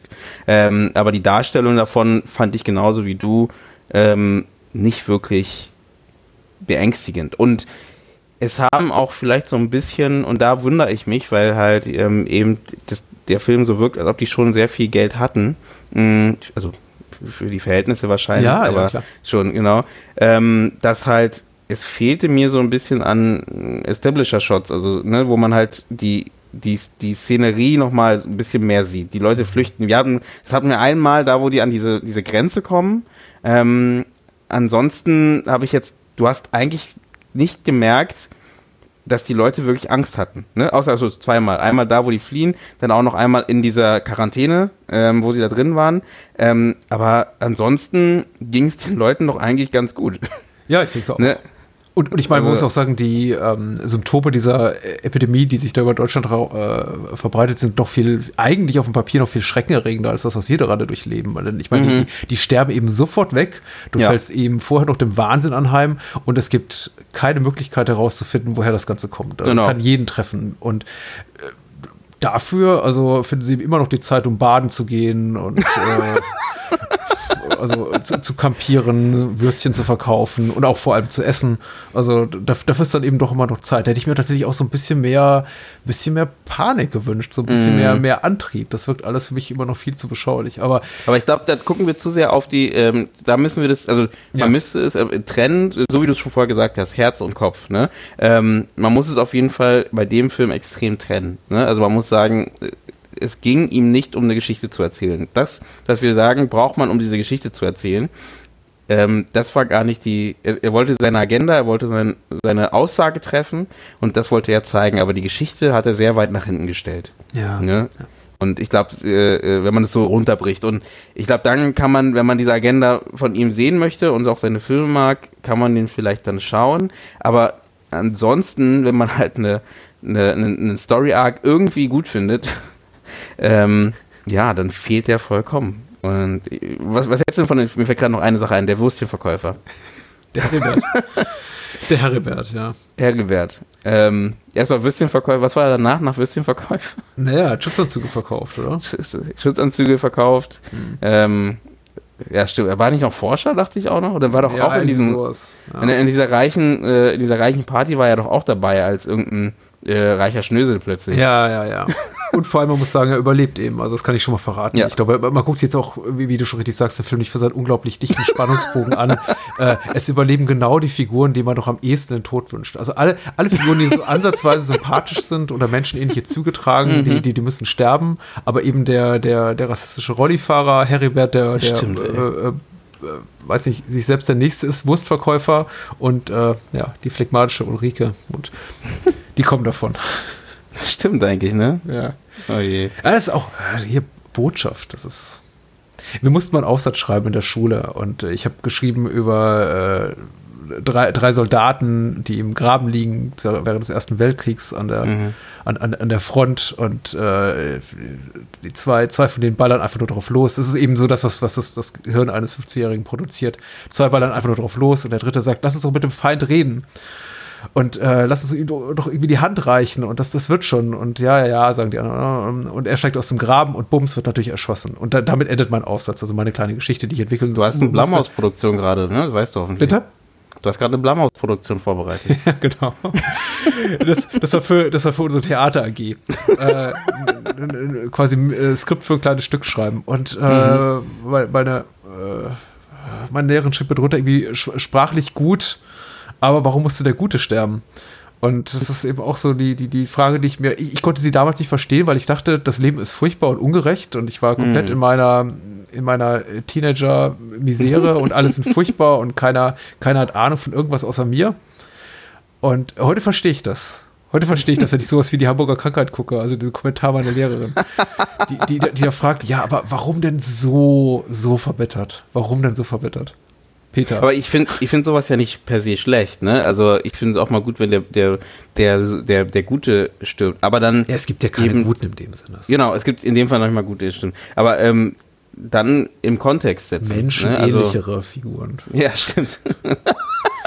das sind nur Hüllen, die da herumlaufen. Ja. Ähm, weil ich meine, die haben ja auch alle keine wirkliche Geschichte, muss man auch dazu sagen. Ne? Also keine Geschichte dahinter, sondern die sind einfach da und die spielen ihren Charakter und das war es dann auch wieder, ne? bis sie dann sterben. Ähm, äh, ja, aber ich finde es nicht schlecht, wenn, äh, wenn auch mal der Böse stirbt oder wenn es den gibt, aber äh, wie gesagt, ich finde immer wichtig im Kontext zu setzen, Nummer eins, Nummer zwei, aber auch eben da muss man einfach schauen, eben, äh, was das bedeutet, ne, für den Zuschauer und für die, für die Welt, die man da zeichnet. Und ja, wie gesagt, hier, ich meine, am Ende könnte man könnte es ja als Vorbote von Game of Thrones nennen. Mhm. Wenn er einfach mal äh, mitten, mittendrin den, den Hauptdarsteller äh, äh, entfernt. Und äh, aber wie gesagt, es hat keine Bewandtnis. Ne? Und das ist halt so für die Geschichte. Es ist einfach, er ist weg und es ist eigentlich egal. Es ist, äh ja, es wirkt einfach so, als hätte Fleischmann das Interesse an verloren an der Figur. ja, na, ja, klar. wahrscheinlich, ja. beim, beim, beim Schreiben wahrscheinlich schon, ja. Oh, nee, der, nee. Machen wir den weg. Ja. Gucken wir, wo wir danach kommen. Komm, gehen wir mal weiter zum nächsten Film, oder? Ja, sehr gerne, abgeschlossen. Aber wir können da eine schöne Brücke schlagen, weil Bitte. eben hast, hast du ja kurz angedeutet, dass eben, äh, eben die Hamburger Krankheit ist eine Pandemie und unser nächster Film ist halt von dem Regisseur, der jetzt gerade Slöbern gemacht hat, ähm, eine ZDF-Serie, ähm, die äh, unsere Pandemie, unsere aktuelle Pandemie theoretisch noch besser trifft. Mhm. Ähm, und wir reden aber nicht über den Film, sondern wir reden über einen anderen Film, den er, also ich glaube, sein vorletzter Film, ja, oder vorvorletzter, vorletzter, ähm, nämlich abgeschnitten. Und lustigerweise, als du den Film vorgeschlagen hast, abgeschnitten, habe ich erst. Ich habe den vorgeschlagen. Hast du oder habe ich nee, okay, nee, sein, okay, nee, kann sein, dass ich ihn vorgeschlagen habe. Aber ich habe, nee, stimmt, ich glaube, ich habe ihn vorgeschlagen, aber ich habe davor kurz an den anderen Film gedacht, an den, den äh, seinen letzten Film, weil der war ja nicht so gut. Das war nämlich der Nicht aussteigen oder irgendwie sowas. Ja, Was genau, so das Remake von. Ja, genau. Und, äh, und dann kam ich, dann kam ich erst darauf, okay, dann lass uns doch den besprechen. Ähm, und weil der war, glaube ich, von der von der Rezension besser wahrgenommen als der der letzte Film von ihm. So, warte und mal, wer, wer wurde wann wo wie gut wahrgenommen? Also, ab abgeschnitten wurde weniger gut wahrgenommen, meinst du? Abgeschnitten wurde, best, ne, ne, wurde besser, glaube ich, wahrgenommen, okay. als eben als der, ähm, der steigt nicht aus. Richtig. Film. Was genau. mich überrascht hat, ehrlich gesagt, weil das ist eigentlich kein Film abgeschnitten, weder auf dem Papier noch in dem, was er so, so zeigt, den das deutsche Feuilleton liebt. Da schreit eigentlich jetzt kein, kein Spiegel- oder Fatz-Kritiker noch irgendwelche Menschen vom Filmdienst, juhu, ole. Naja, aber da steht ja Fitzek drauf. Ja, aber Fitzek ist ja... Ich glaube, ich meine, er hat ja selber gesagt, er hätte, er glaubt nicht, dass er den Film als äh, gut, er hatte damals auch schon ein paar Filme gemacht, aber mhm. ähm, ohne den Namen Fitzek ähm, hätte er den Film Nie so, wie er ihn gezeigt hat, nicht machen können. Was ja? interessant ist, weil ja die bisherigen Fitzek-Adaptionen eher schlecht sind, möchte ich mal Richtig. sagen. Also äh, ich möchte nicht sagen schlecht, weil damit maß ich mir schon wieder ein Urteil über die Filme an. Also sie wurden nicht gut rezipiert. Ich glaube, das war irgendwie das, das, das, das, das Kind, den hatte ich tatsächlich sogar gesehen. Mhm. Das ist dieser, dieser, der, der mit Eric, Eric Roberts und da gibt es auch mhm. das, das Joshua-Projekt. Das Joshua-Projekt, äh, Profil, Profil, das ja. Joshua-Profil. Ähm, ja, nee, die wurden noch nicht, die wurden nicht gut angenommen und auch nicht gut von, von, den, äh, von den Zuschauern angenommen, ähm, was ja auch immer spannend ist bei so Büchern, die halt einfach millionenfach ge gelesen wurden. Ja, ja. Ähm, das ist natürlich nochmal eine, eine Hürde für die, für die Filmschaffenden, daraus halt irgendeinen Film zu machen, der irgendwie tragbar ist und äh, für, für die Leser, weil das ist ja dann in der Regel die, die Kernzielgruppe und es geht ja eher darum, nochmal die Zielgruppe zu erweitern. Ähm, und da, zumindest wie ich es verstanden habe, ist, also es, es wurde jetzt nicht extrem zerrissen von den, von den Leuten, die halt die Bücher mhm. gelesen haben. Mhm. Ähm, es wurde aber auch nicht gefeiert von den Leuten, die die Filme die, äh, ähm, die Filme schauen. Das aber ich verstehe nicht genau, warum, weil ich finde den schon spannend. Ja. Äh, ich, ich, ich möchte ein paar Eckdaten geben für Menschen, die uns so einen Ja. Film nicht gesehen haben. Also erstmal, wir werden wahrscheinlich relativ viel verraten, was dem Genuss eines Thrillers abträglich ist. Also wenn ihr euch den Genuss, den Sehgenuss voll, vollkommen irgendwie äh, bewahren wollt und unberührt, dann Also ich sag schon einer stirbt. äh, sterben ein paar Menschen, ja. äh, dann schaltet vielleicht ab und hört später zu. Aber äh, nur ein paar Eckdaten, genau. Äh, Christian Albert hat Regie geführt, er hat auch das Drehbuch geschrieben, dazu habe ich gleich noch ein, zwei Sachen zu sagen. Äh, und die Hauptrollen spielen Moritz Bleibtreu als Professor Herzfeld und der Jasna Fritzi Bauer spielt mit Lars Eidinger als der mutmaßliche Killer oder ist er es nicht? Fragezeichen und Fariadim spielt, ja, Fariadim spielt eine Rolle, die da gibt es sicher auch noch ein, zwei Worte zu Comic sagen. Relief. Äh, genau, genau wie der, der, der zweite Comic Relief Enno Hesse als Ingolf von Appen und äh, abgeschnitten handelt von einem äh, Gerichtsmediziner Dr. Herzfeld, der in einer Leiche einen Zettel mit der Telefonnummer findet und stellt eben fest, oh, da steht der Name seiner Tochter drauf mit der Telefonnummer. Und äh, es, es begibt sich so eine, es beginnt so eine Art Schnitzeljagd, möchte ich mal sagen.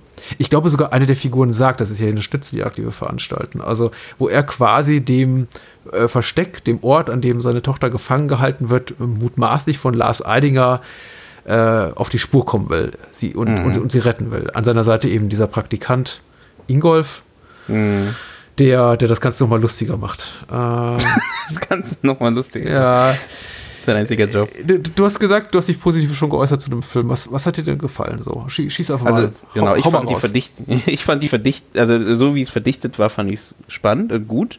Ähm, es war relativ straight erzählt, Mhm. ähm, was äh, auch nicht, also äh, auch im deutschen Film manchmal auch so ein bisschen dann doch in eine andere Richtung geht, wo man dann denkt, bleib doch gerne bei der, bei der Geschichte, die du erzählen möchtest. Und das fand ich, also das ist mein Geschmack in Mhm. dem Fall. Ähm, und äh, ich fand es schön verdichtet und ähm, das, also das fand ich gut. Diese, diese Welt, die gezeichnet wurde, die fand ich auch gut. Also da würde ich sagen, ich, ich nehme sie ab, dass sie halt dort, ent, dort entstanden ist und die, die, dass sie dort ist. Und grundsätzlich gesehen auch das Verhalten von der Hauptfigur ähm, fand ich auch meiner Meinung nach, also ich ohne jetzt jetzt äh, die Hintergründe eines Gerichtsmediziners ähm, äh, richtig zu wissen, äh, fand ich auch sehr gut. Also da muss ich sagen, das hat für mich funktioniert, bis auf eine Stelle, muss ich, das muss ich kurz noch dazu hinzuf hinzufügen, gleich der Anfang. Ähm, da, wo er sich entscheidet, äh, überhaupt diese ganze Fahrt zu machen. Ja. Man muss natürlich immer sagen, das ist eine Buchverfilmung, dementsprechend ist es ja nicht dem Christian Albert zuzuschreiben, sondern es ist ja schon im Buch wahrscheinlich schon so. Ich habe das Buch nicht gelesen, muss auch dazu sagen. Das heißt, ich bin da auch mit äh, ganz rein als Filmschauer ähm, reingegangen und nicht als jemand, der das Buch gelesen hat. Und ähm, der Anfang, das ihn antreibt, diesen Weg zu gehen, ähm, der hat mich gestört. Er findet halt diese, diesen Zettel, also er ist ja der super tolle Gerichtsmediziner mit ganz vielen Untergebenen und findet halt in dem Kopf diese, diesen Zettel, holt ihn raus und erschrickt natürlich, weil der Name von seiner, wir spoilern ja, ne? Ja, äh, weil, der ja. Name, weil der Name von seiner, seiner äh, Tochter dra- draufsteht und eine Telefonnummer. So. Ähm, und klar, die Geschichte muss angetrieben werden, es muss ja irgendwas passieren, aber ich glaube, man muss, finde ich, ein bisschen anders vielleicht erklären, warum er das nicht irgendwie mit irgendjemand redet. Ne? Weil er ruft ja dann da an und dann kommt kriegt er natürlich die Nachricht, rede mit keinem, aber ich meine, er ist ja bei der Polizei ähm, und es sind so viele Leute da, die ihm unterstützen können und er ruft ja sogar Fadi Yadim an und sagt, hey, helf mir mal. Dementsprechend äh, ruft er ja sogar jemanden, der ihm hilft. Ähm, dementsprechend frage ich mich, wieso er nicht einfach dann irgendjemanden aus seinem Team halt fragt und sagt, hey, unterstütz mich mal bei diesem Ja. Problem. Und das ist immer so eine Sache, wenn sowas passiert. Eigentlich in der Regel bin ich dann schon ein bisschen raus, weil ich dann halt irgendwie dann die ganze Zeit über, dann hinterfrage ich die ganze Geschichte, weil dann ist alles keinen Sinn mehr macht für mich. Aber wie gesagt, die war von der Geschichte her so, fand ich sehr verdichtet und deswegen hat es für mich grundsätzlich funktioniert. Ich, ich fand's okay. Erstmal sowieso, ich, ich bin kein, kein Plot-Nitpicker. War ich noch nie, weil es mich im Grunde nicht interessiert. Mich ist immer die Ästhetik und die, die Stimmung eines Films immer wichtiger als, als der Plot. Ich bin der Letzte, der sagt, oh, da gibt's aber irgendwie inhaltliche Brüche und warum weiß der was, was er eigentlich gar nicht wissen dürfte. Aber klar, auch ich bin über das irrationale Verhalten der Figuren gestolpert, weil fast jeder im Film verhält sich komplett irrational, um einfach die Handlung voranzutreiben, weil es anders nicht funktionieren würde. Einiges wird eben später so ein bisschen weggebügelt, indem man eben auch erfährt, im, im Nachgang, so in Stunde zwei des Films, ah, da gibt es irgendwie eine Vorgeschichte mit äh, Dr. Professor Dr. Paul Herzfeld, der hat eben tatsächlich einen, einen Bezug zu diesem mutmaßlichen Killer, äh, aber dessen sind wir uns anfangs nicht bewusst. Das ist einfach nur ein Zettel, den er findet mit dem Namen seiner Tochter drauf, die heißt eben Hannah, so wie wahrscheinlich 50.000 andere Mädels in Berlin. und äh, er kennt ihre Telefonnummer nicht, da steht eine Telefonnummer, aber er kennt sie offenbar nicht, denn er wählt sie erstmal und, und weiß nicht, was sie da erwartet. Äh, man, man fragt sich schon, warum reagiert er eben so, wie er, wie, wie er reagiert. Also wenn der Name Ganz meiner kurz. Frau da irgendwo stehen Ja, würde, ja. Auf, auf einem Zettel, den ich irgendwo finde, bei, bei der Arbeit, würde ich wahrscheinlich nicht darauf kommen, auch sie hat einen relativ geläufigen Namen. Äh, oh, das muss ja irgendwie meine Frau für mich da Ja, hingelegt haben. Oder stimmt, der, der Entführer meiner Frau. aber, aber gut, das alles wird eben später nochmal so ein bisschen weg erklärt. Stimmt. okay. Ich, ich hätte eine Sache, ähm, äh, stimmt, äh, diese Stelle ist mir nicht aufgefallen aus dem Grund, weil ich habe die, ich habe ja auch die, den Zettel gesehen und die Nummer und ich habe dann sofort gedacht, weil man hat ja das vorgesehen, wie er was mit, wie die, wie die Tochter weggegangen ist, ne? Das war, glaube ich, davor das Bild. Und dementsprechend habe ich dann äh, sofort verbunden, das ist die Nummer von der, von der Tochter. Ja. Es war bis, bis er da anruft und dann dieses Telefon da irgendwo äh, im, äh, im, im Dings liegt, ähm, im Nirgendwo, dachte ich so, ah, das ist die Nummer von der Tochter und dann habe ich das schon weggetan, die Überlegung, warum er überhaupt auf die Idee kommt, dass es seine Tochter ist. Ne? Aber ich gebe dir recht, das ist, äh, wenn, wenn, wenn nicht dieser Gedanke mir gekommen wäre, hätte ich mich wahrscheinlich auch gewundert, warum er einfach ein Wort Hannah da sieht und sagt, na, das ist doch definitiv meine Tochter, die da verschollen ist. Und ich sag's deswegen keinem, ne? weil theoretisch gesehen, wenn es nicht seine Tochter gewesen wäre, hätte er es ja wahrscheinlich den anderen gesagt. Ich, Ne? ich fand den Einstieg in den Film aus einem anderen Grund problematisch. Ähm, weil es Mit dem, mit, dem, mit dem Hund, oder was? äh, nee, nicht das unbedingt. Also ihn erstmal irgendwie als äh, grundsätzlich guten Menschen, genau, gut, Mhm. grundsätzlich gute F Figur zu etablieren, die eben einem Mann, der ein Kopf größer ist und doppelt so muskulös, eins auf die Schnauze gibt, weil, weil er eben Hund äh, tritt und das eben nach einem sehr fordernden Gespräch, was er zuvor mit seiner Tochter hat.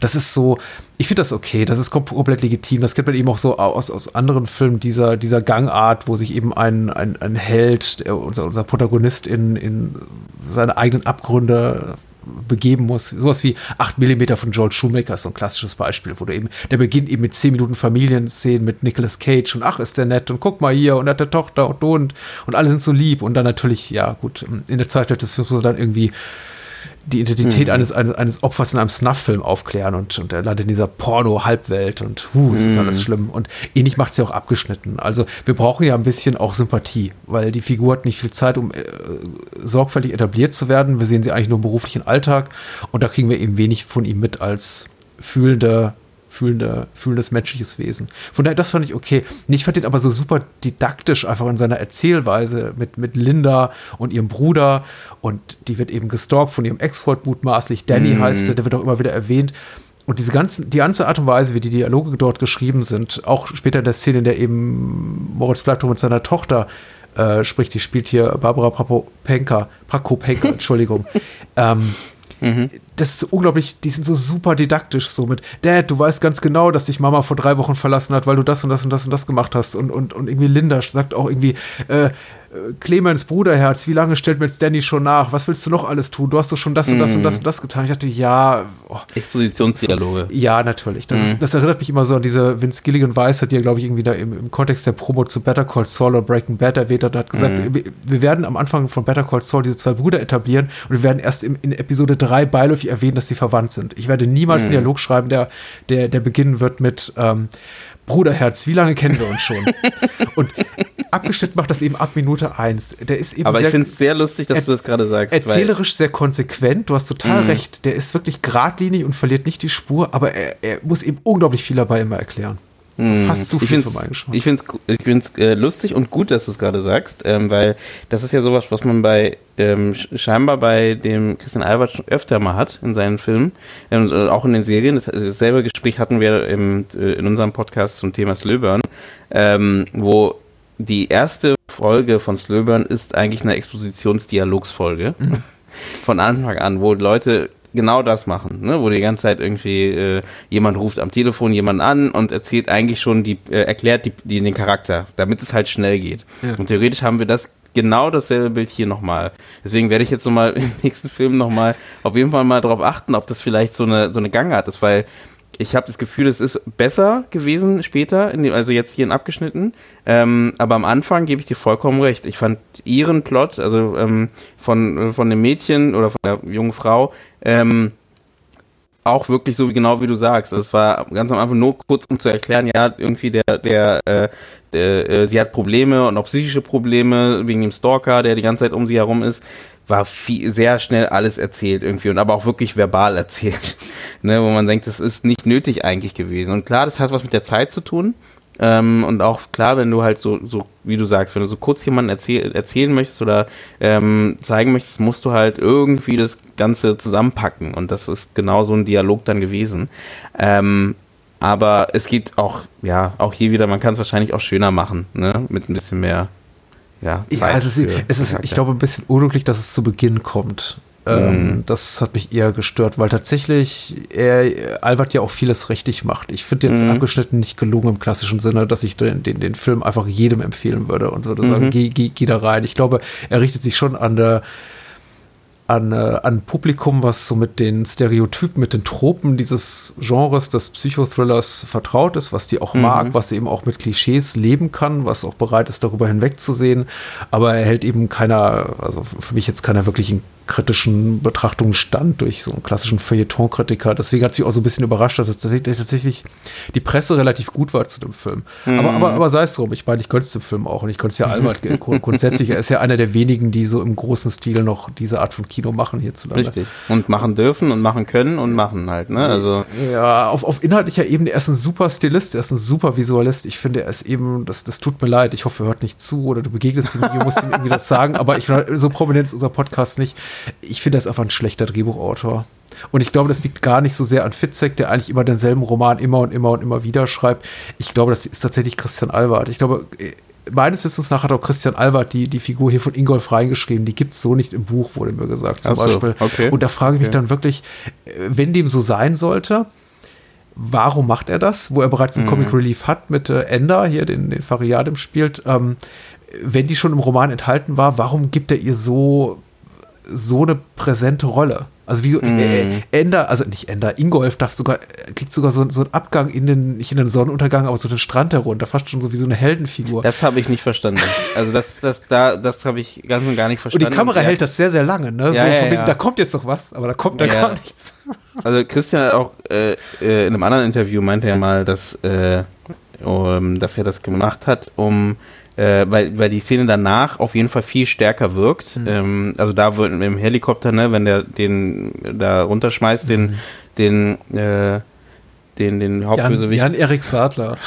Das ja, ist auch ein unglücklicher Name für einen psychopathischen Mörder. Nennen wir ihn Lars Eidinger. Ähm, wenn er ihn da äh, äh, runterstützt aus dem, aus dem Helikopter. Ähm, es funktioniert besser, meinte er im Schnitt, ähm, als wenn er die Szene weggelassen hätte. Ich habe die auch nicht verstanden, weil mich hat die gestört, in dem Sinne von eben, als ob die mir was sagen wollte, weil die eben zu lange war äh, und auch irgendwie sagen wollte, der hat doch auch was damit zu tun, weil die Szene davor war, dass er eben nicht in diesen Helikopter steigt und danach aber auch wieder nichts aufgegriffen wird. Weißt du, dann ist er, okay, er ist einfach weg. Äh, ja. Und Okay, wissen wir nicht. Ist er jetzt böse, ist er nicht böse? Ich, ich habe kurz ist gedacht, gut, nämlich, der Ingolf.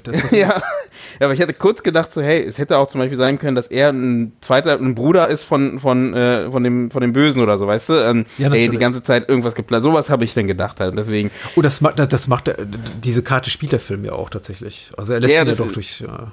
Steht auch im Buch, ähm, das habe ich auch gehört, im Buch ist es nämlich auch so, dass halt dieser Charakter, bei den Charakter, irgendeinen Charakter gibt es auf jeden Fall, der ähm, unseren Hauptcharakter da durchfährt hm. ähm, oder so. Also ähm, und der ist im Buch genauso beschrieben, auch als jemand, also du weißt halt nicht, ob er böse ist oder nicht. Und deswegen wollte er das auch so ähm, irgendwie mit einbauen. Und wie gesagt, ich habe aber auch, ich fand seine, also die, die, seine Reise, also wie heißt nochmal der, der ähm, Praktikant? Ach so, Ingolf. Ingolf. Ähm, ist immer schlecht, wenn man die Namen schon nicht mehr weiß. Ne? Ingolf von äh, Ingolf von einen dicken Mercedes und hat irgendwie sein, sein Start-up mit 14 verkauft und 14 Millionen das, Euro. Wo kam das her? Weißt ja, ja. Du, also, war das wichtig?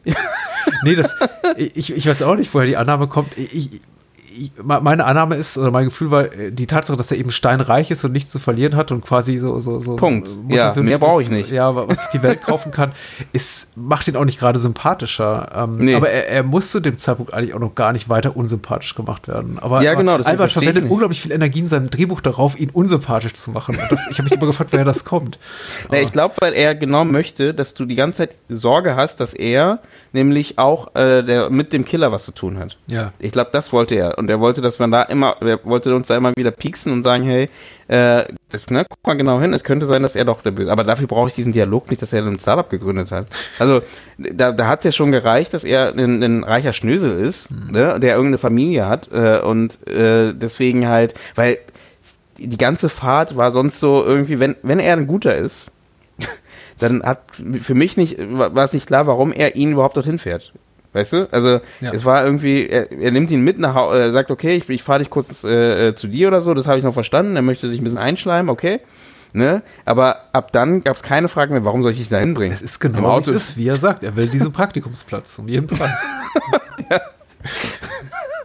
Kennen wir das nicht alle? Ja, Wenn wir einen, unseren Praktikumsplatz haben möchten und äh, uns wird der verwehrt, dann fahren wir unseren Chef auch einfach mal bis nach Frankreich, wenn es sein muss. Ich glaube, der Irrsinn des Ganzen, deswegen ist tatsächlich von Vorteil, den Film gesehen zu haben. Nicht, weil ich jetzt denke, er ist unverzichtbar und absolutes Muss, aber tatsächlich, weil dieser, dieser Irrsinn, ich glaube auch einiger, einiger Szenen, die wir jetzt gerade so nacherzählt haben, einem doch erst bewusst wird in diesem im Kontext dieses Films, in dem sie einfach über, überflüssig wirken oder mm. unnötig auserzählt. Genauso wie eben die Hintergründe zur Trennung von Professor Herzfeld von seiner Frau und zu diesem schwierigen Verhältnis, das er zu seiner Tochter hat.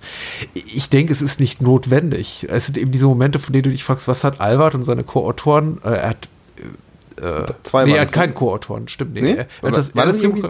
nee, das, ja? das, Buch, die Romanvorlage wurde von zwei geschrieben. Also unter anderem ah. ja auch noch von, von neben Fitzek von diesem Michael Zuck aus diesem Rechtsmediziner, ja, genau. der sich, glaube ich, ähm, für den Moritz bleibt wahrscheinlich so die, die, die Traumvorstellung seiner eigenen, seiner, seiner eigenen Erscheinung oder Wahrnehmung so darstellt. Also ja, okay, so rum war das. Weil ich weiß auf jeden Fall, dass der nämlich auch noch weitere Bücher geschrieben hat, ähm, die auch in diesem selben Universum spielen. Und man merkt es. Ja? Und die sind eben sehr, deswegen ist er auch sehr, sehr fokussiert auf diese pathologischen Details. Der Film verwendet mm. unglaublich viel Zeit auf im weitesten Sinne Ekelszenen, in denen eben Menschen mm. in menschlichen Eingeweiden rumrühren und irgendwie Kiefer aufbrechen und in Körperöffnungen reinleuchten. Und also der Film macht sich ja da auch einen regelrechten Spaß draus, seine mm. äh, Figuren, insbesondere Linda, also äh, Jasna Fritzi Bauer, zu demütigen noch und nöcher. Also wenn sie eine eine schlimme Situation hinter sich gebracht hat, sagt, die nächste, äh, ja. genau, äh, ruft sie Moritz Bleibtreu ein auf dem Handy und sagt, hier, jetzt, jetzt leuchtet der Leiche mit, äh, mit der Taschenlampe in den After. Oder der nächsten Leiche ziehst du bitte irgendwie den Stock aus dem After. Also auch da war bei ihr, äh, bei ihr war es auch so, dass ich dann kurz, auch am Anfang hat es mich kurz gestört, ähm, warum sie überhaupt das Ganze macht. Ne? Mhm. Ähm, weil eben, das hat er, das wurde auch versucht, mhm. am Anfang auch sie so zu, zu etablieren, damit man auch versteht, dass sie es macht. Aber ich habe das irgendwie, vielleicht ist mir entfallen, aber ich habe das nicht genau gemerkt. Und, nein, äh, nein. Nee. Ist, du hast ja vollkommen recht, das ist tatsächlich ja. überhaupt nicht schlüssig. Also warum sie ja. diesen, diesen Weg geht, bis zu einem gewissen Punkt ist man dabei und denkt genau. ja, ist in Ordnung. Die Sache ist eben die, wie gesagt, ja, also Albert ist für, ich finde auch, Albert ist ein super Stilist, ist, er, er mhm. inszenatorisch hat es wirklich, wirklich drauf ja. und er lässt mich auch lange, lange Zeit nicht über solche Sachen nachdenken, bis ich dann eben immer wieder über so Momente stolper, wo ich denke so, ah, wirklich? Also zum Beispiel dieser eine Schnitt von der, äh, äh, von dieser Vergewaltigungsszene, in der eben mhm. Lars Eidinger ein Opfer vergewaltigt, von dem wir in dem Moment, zu dem Zeitpunkt des Films annehmen, es spielt in der Jetztzeit und es ist eben die ja. Tochter von Moritz Bleibtreu. Und es ist, müssen wir annehmen, weil uns der Film keine andere Möglichkeit lässt. Wir sehen nicht das, das, das Gesicht des Opfers. Mhm. Und wir wissen nicht, dass sich dabei um einen Rückblick handelt. Aber wir müssen eben annehmen, da wird gerade Moritz Bleibtreus Tochter vergewaltigt. Und nicht zu knapp, ne? Er hält doch sein Handy drauf mhm. und wir sehen äh, Einigers nackten Arsch und es ist sehr, sehr, eine sehr aggressive, sehr, sehr mm. treffende Szene. Schnitt zu Jasna Fritzi Bauer in Slow Motion unter der Dusche. Und da dachte ich schon so, oh, du Sau. Also äh, da, da, da hatte ich schon so ein bisschen, da habe ich ein bisschen Hass auf den Film gehabt zwischenzeitlich. Und ich, ich weiß eben nicht, ob das aus einer, ob wirklich da Albert äh, ganz geschickt ist in seiner Provokation ob, oder ob er so blöd ist, zu merken, dass sowas nicht geht. Mm. Also in, in meiner Wahrnehmung. Das ist, mhm. das ist, würde in, in einem äh, billigen, schmierigen Exploitationer würde ich das, glaube ich, auch als, eher akzeptieren äh. als in einer großen Studioproduktion mit Moritz Bleibtreu in der Hauptrolle. Aber, mhm. ach. ach. vielleicht möchte er, wollte er wirklich da ähm, da mehr diese Provokation noch weiter aus, raustreiben äh, und noch, noch weiter ähm, aus, äh, ja, wie sagt man, ausspielen vielleicht. Ähm, So würde ich diese Szene oder diesen Schnitt verstehen. Ähm, die Frage ist, warum? äh, und das ist, das ist so die Frage vielleicht, ne? Ähm, also, ne, also nur wegen diesem, diesem Effektwillen ist die Frage, ob man das dann gebraucht hat. Also da, das weiß ich nicht. Also um die Geschichte weiter zu verstehen oder da weiter mitzuziehen. Warum spricht Fariadi mit Hamburger Dialekt? Oder, oder ist das Weil ein es cool ist. Ja, ne? Friesischer war es, glaube ich. Ja. Aber es cool ist. Ähm, das das wäre sowas, was ich auch so, aber allgemein auch so am, am deutschen Genrefilm mir noch ein bisschen mehr wünsche, ähm, ist halt dieser Comic Relief Charakter, der, finde ich, zu oft ge äh, genutzt wird, finde ich, bei so ähm, bei so Genrefilmen, ähm, die, wo es manchmal gar nicht nötig ist. Ne? Das meinte ich ja gerade auch mit, dass er eigentlich so straightforward war. Ähm, manchmal stört mich dann der Comic Relief Charakter irgendwie, weil ich denke mir so, brauche ich den? Ich, so die, die Geschichte, ich bin ja drin, ne? Also dafür muss ich jetzt nicht nochmal, es muss nicht aufgelockert werden. Also, Es, es, oder weißt du, was ich meine? Also wenn ich sieben gucke, brauche ich kein Comic Relief. Also so, ne, also theoretisch nimmst, wenn du jetzt mal vergleichst, du nimmst denselben Film und machst du sieben ähm, und sagst so, okay, dann packst du noch irgendeinen Charakter rein, der dann irgendwie noch so ein Comic Relief Charakter ist, der es mal so ein bisschen auflockert. Aber macht der Film ja auch nicht, ne? Also Nee, ich, so, ich stimme dir zu. Es, es, wirkt Ja. hier, es wirkt hier in dem Fall, finde ich, ein bisschen sehr nach Pflichterfüllung. Auch weil ja auch die Figur von Ender, den Fariadim hier spielt, auch, auch stellenweise einfach verschwindet aus der Handlung, um dann nur wieder reinzugrätschen, wenn es eben mal wieder ein bisschen zu düster wird, um dann einfach ein bisschen wieder gute Stimmung reinzubringen. Genau, genau. Und Und, macht, er macht ja auch nicht viel. Also er, macht, ja auch- nicht viel, aber selbst seine Todesszene wird für, für den komödiantischen Effekt gespielt. Also wenn Mhm. er da eben steht in der Tür, es klopft und äh, Linda macht auf und da steht eben Ender, Fariadim Mhm. und, und, und, und er guckt sie mit hohlen Augen an, hat eben ein Messer im Rücken. Und selbst dann, also für mich war das der größte Lacher des Films, neben dem äh, gedacht, Helene Fischer atemlos durch die Nacht Jumpscare. Ja, ja, ja. Den fand ich brillant, muss ich sagen. Also in dem Kontext einen Hele- Helene Fischer Song zu benutzen, ganz großartige Idee. ganz kurze Kunst. Aber, aber ansonsten, ja, war es mir auch tatsächlich ein bisschen zu viel. Vor allem eben, äh, ich habe, da, da waren mir tatsächlich zu viele tonale Brüche drin und manchmal kann ich damit besser leben als in anderen Fällen. Und hier war es mir einfach ein bisschen zu krass, die, die Sprünge zwischen Leichtigkeit und wirklich Abgründigen und am extremsten eben tatsächlich in, in den Momenten mit, äh, also mit dieser Obduktion, mit dieser Unfreiwilligen, die Linda vornehmen muss und, und, und Ender blödelt da im Hintergrund rum und eben in diesem Moment von einer Schnitt von Vergewaltigung zu Jasna Fritz Er war ja auch sehr der wechselhaft. Ja. Also Ender war auch sehr wechselhaft. Ich meine, in einem Moment war er, ähm, konnte er keine Leiche sehen, im nächsten Moment war es kein Problem für ihn. Ne, dann, Uiuiuiuiui. ne, und das war so, na, ja, also wo war der, ne, der war wirklich eher, ja, der war halt Comic Relief Charakter. Und, Sag mal, sag mal, Ja. warum kriegen Frauen keine Zellulite? Was war, der, was war nochmal die, die, die, die Auflösung von dem Weil Witz? scheiße aussieht. Nee, warum kriegen Männer keine Zellulite? Ich hab's Ja, vergessen. genau, so wahrscheinlich. Ja. Warum kriegen keine kriegen, ist egal. Das, deswegen wegen, werde ich nie so groß wie Fips Asmussen. R.I.P. Aber er macht das besser. Er macht's besser. Ja, es ist, wie gesagt, es ist ja auch alles gut und wie gesagt, grundsätzlich gesehen, wie gesagt, fand ich ja diese, diese Stimmung gut. Ich, wie gesagt, ich würde, da gibt es ein paar Verbesserungswünsche, wenn man so möchte, aber ähm, wie gesagt, Wa- Warum schon oink sagst- oink Geräusche, wenn zum Beispiel dieses tote Schwein auftaucht? Das ist so ein bisschen ich. Wir haben hier schon wieder äh, hier schon wieder nee, nicht Killerschweine wie in Hamburger Krankheit, sondern hat das Ja, stimmt. Ein, ein, Aber auch da, genau, stimmt, diese Stelle war, genau das war, wo mich, wo ich dann nochmal dieses Comic Relief, genau wie du sagst, nochmal besonders gestört hat. Es ist eine richtig dramatische Szene, ne? äh, und er ist da drin, und dann hast du diesen, blö diesen blöden Typen, der die ganze Zeit Witze reißt. Das war, glaube ich, zwei oder dreimal. Macht er so einen so einen, äh, Jumpscare-Witz oder wer auch immer, kommt er plötzlich rein und äh, macht einen blöden Witz oder sowas. Wo man denkt so, oder zweimal war es, glaube ich, wo ich denke, also, warum? Ne? Also, äh, ist, warum, warum muss es jetzt aufgelockert werden? Ne? Also, also, wir sind ja, ne, wir sind ja voll dabei. Und das reißt mich eigentlich kurz raus, wo ich dann denke so, hm, also, lass mich doch wieder drin. Ich möchte drin bleiben in der Geschichte. Mm. Und danach wird es ja wieder extrem dramatisch. Ne? Und danach, ne, er derselbe Typ, der gerade diesen Witz gemacht hat, landet jetzt im Wasser äh, äh, und äh, stirbt fast. Ne? Und ja, das war so.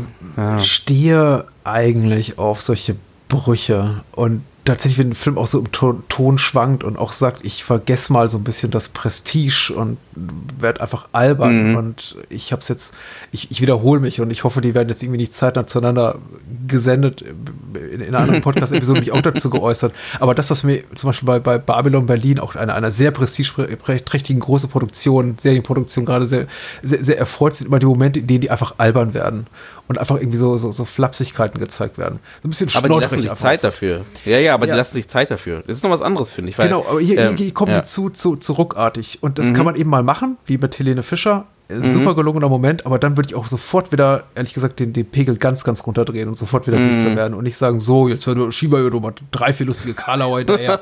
Weil der Ender ist ja wieder da, ne? Und ihr Fariade will ja auch was tun für sein Geld. Der wird sicher nicht schlecht bezahlt, ne? Da muss man hier ein bisschen. Der muss doch was raus. Genau. Reiß was raus, komm, mach was.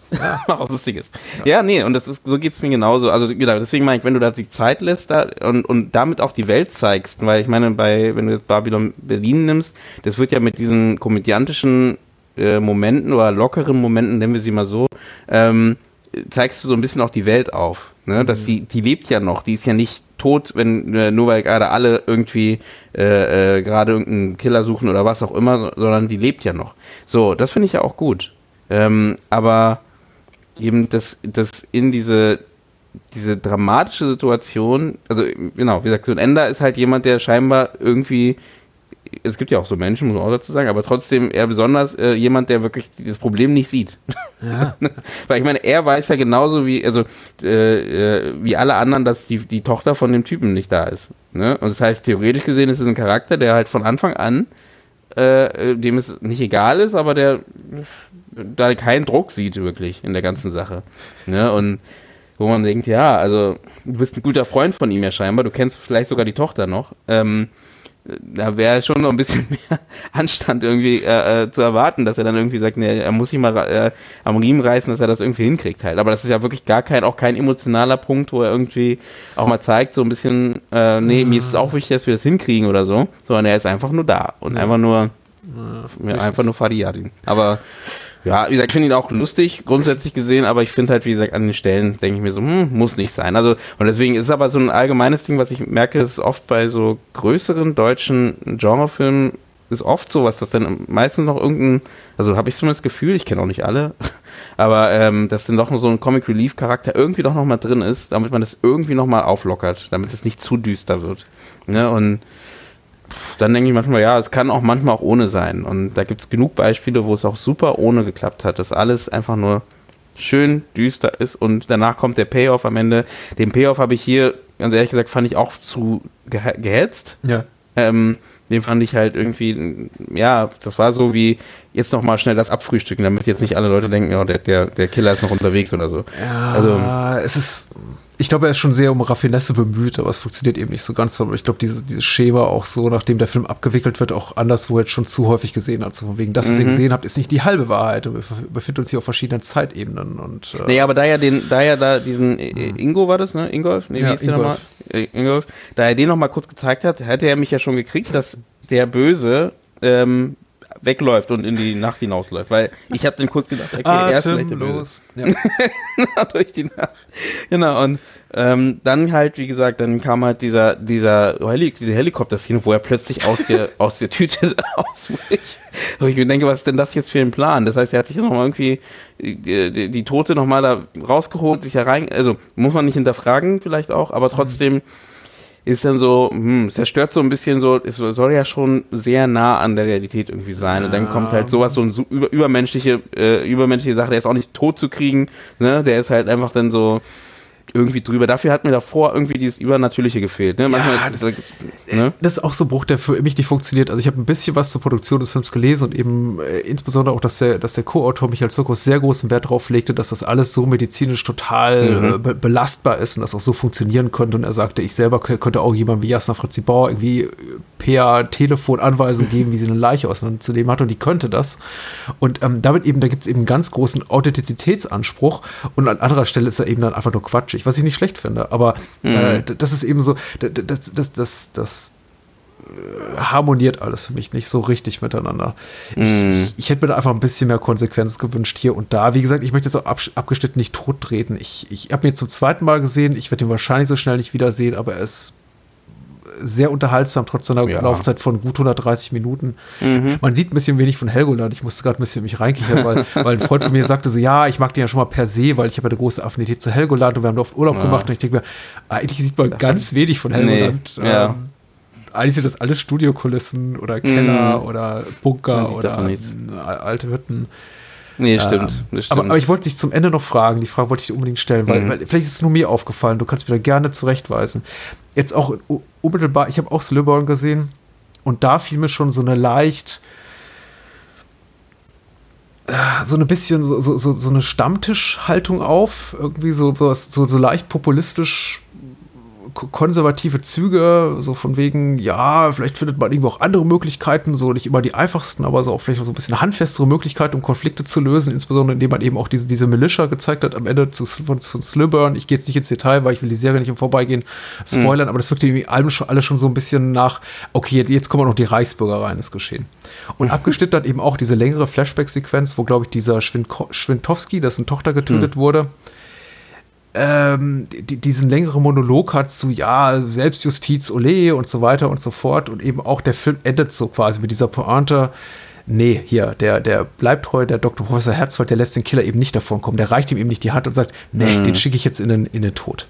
Äh, Ich treffe diese Entscheidung, weil manchmal hilft eben einfach nur, wenn man es selber anpackt. Und ist dir das aufgefallen? Ist das was, was dir vielleicht auch in anderen Werken von Al Albert aufgefallen ist? Oder ist es jetzt, würdest du irgendwie auf den Zufall schieben, dass nee, glaube ich nicht. Also ich glaube, also zumindest äh, das Thema, das Weil es Thema ist hab ich eigentlich ein sehr unpolitischer Film, würde ich sagen, aber in, in, da nimmt er sich aus sehr viel Zeit für, um sozusagen so, ja, das System Mhm. ist korrupt und irgendwie alles, die, die Bösen kommen davon, jeder Steuersünder kommt zehn Jahre in den Knast und die Vergewaltiger und Mörder irgendwie nie und also da macht er schon ein Fass auf.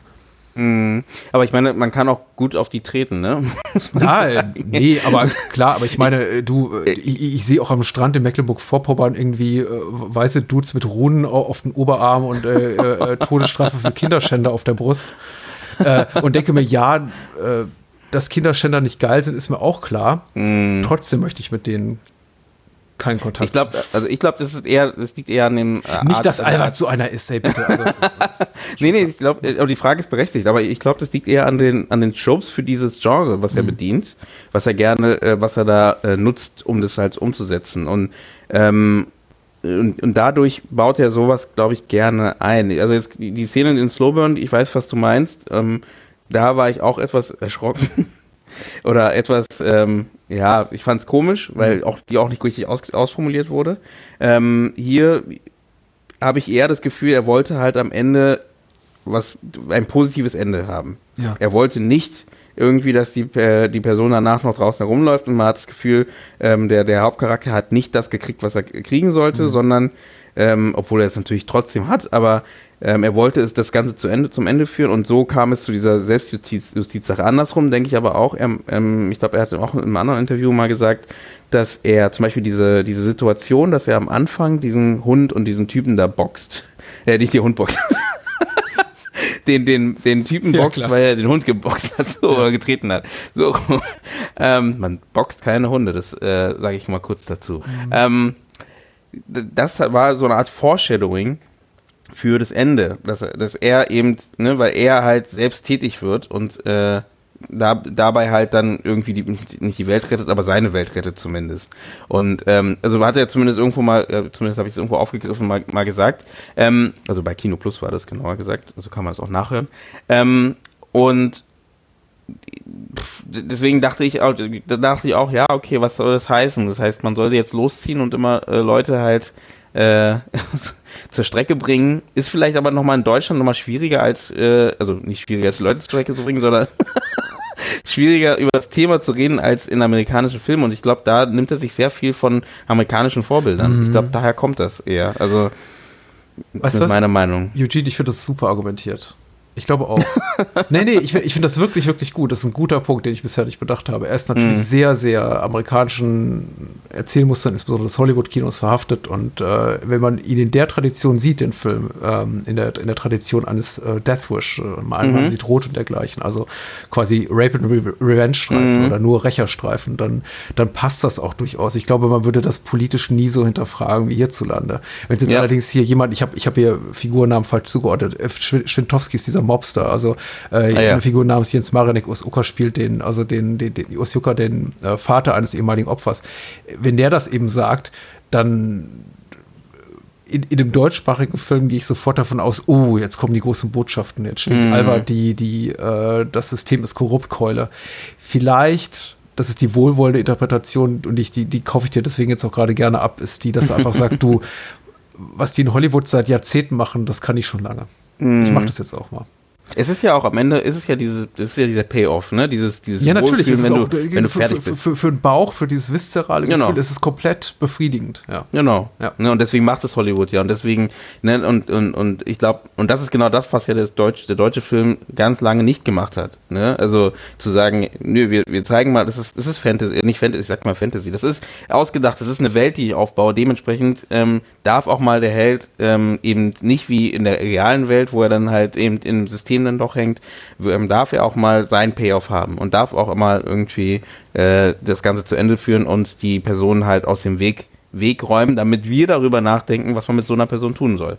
Ähm, das ist so, genau, aber ich, ich denke, also ich hoffe es und denke, dass es eher aus äh, äh, den Gründen ist halt. Und wie gesagt, du merkst ja bei ihm wirklich, das amerikanische Kino ist da schon stark mit verhaftet in seinen Projekten, auch von der Ästhetik. Ja. Ähm, und dementsprechend glaube ich schon, dass das so sein Punkt ist und ich glaube, deswegen funktionieren seine Filme auch gut. Ja. Ganz ehrlich gesagt. Also jetzt nicht nur jetzt dieses, dieses Selbstjustiz, dieser Selbstjustizgedanke, aber so allgemein, dass so halt ähm, diesen posit dieses positive Ende irgendwie. Also das hat mal ein amerikanischer Produzent gesagt, ähm, ich muss den Namen mal raussuchen, weil dieses, dieses, äh, diesen Satz bringe ich öfter mal, ähm, ist halt eben, dass äh, die Filme aus Amerika wollen schon oft, äh, so oft wie möglich, halt ein positives Ende haben. Und das heißt aber nicht, der, der Hauptcharakter gewinnt oder was auch immer, aber die möchten, dass du aus dem Film gehst und sagst, oh, das war irgendwie, ich habe was mitgenommen, es war cool, krass oder wie auch immer, ne?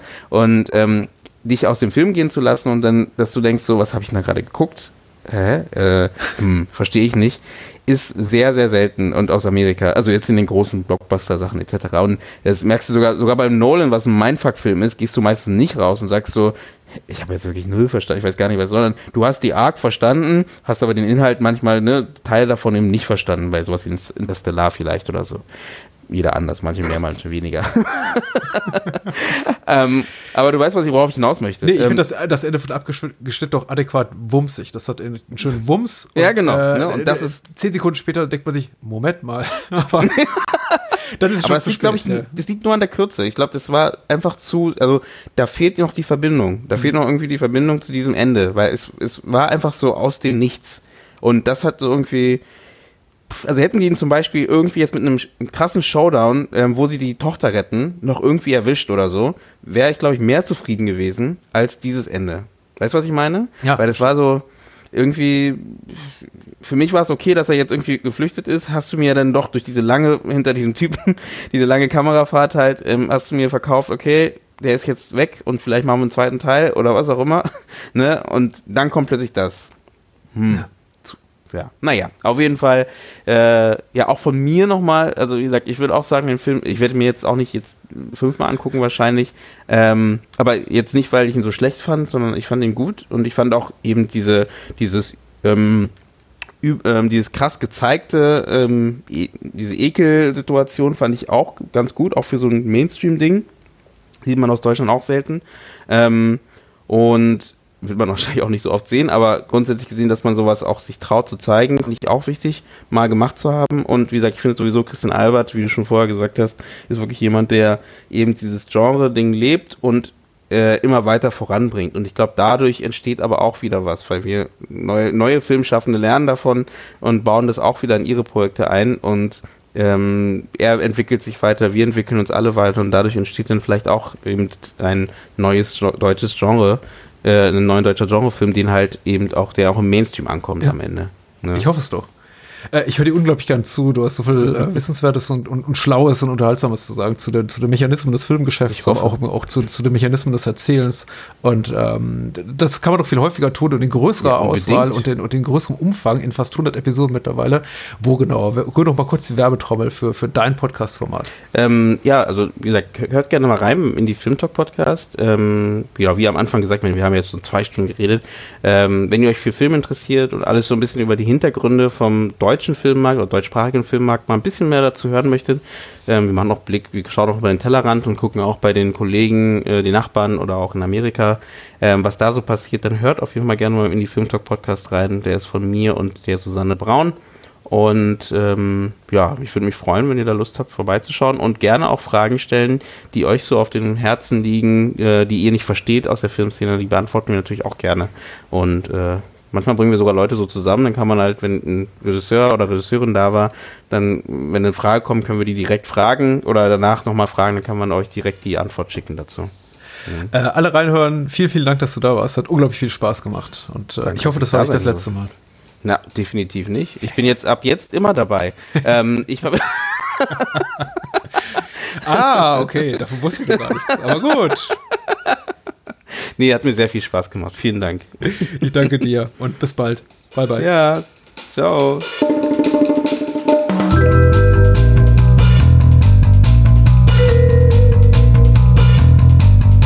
Das war's. Mehr Bahnhofskino und die Bahnhofskino Extended Edition gibt es bei iTunes, Spotify und überall, wo es gute Podcasts gibt. Und denkt bitte daran, eure Unterstützung durch eine Patreon-Patenschaft oder PayPal-Spende sichert diesem Podcast das Überleben. Unter bahnhofskino.com findet ihr alle Möglichkeiten, uns unter die Arme zu greifen. Vielen Dank fürs Zuhören und adios.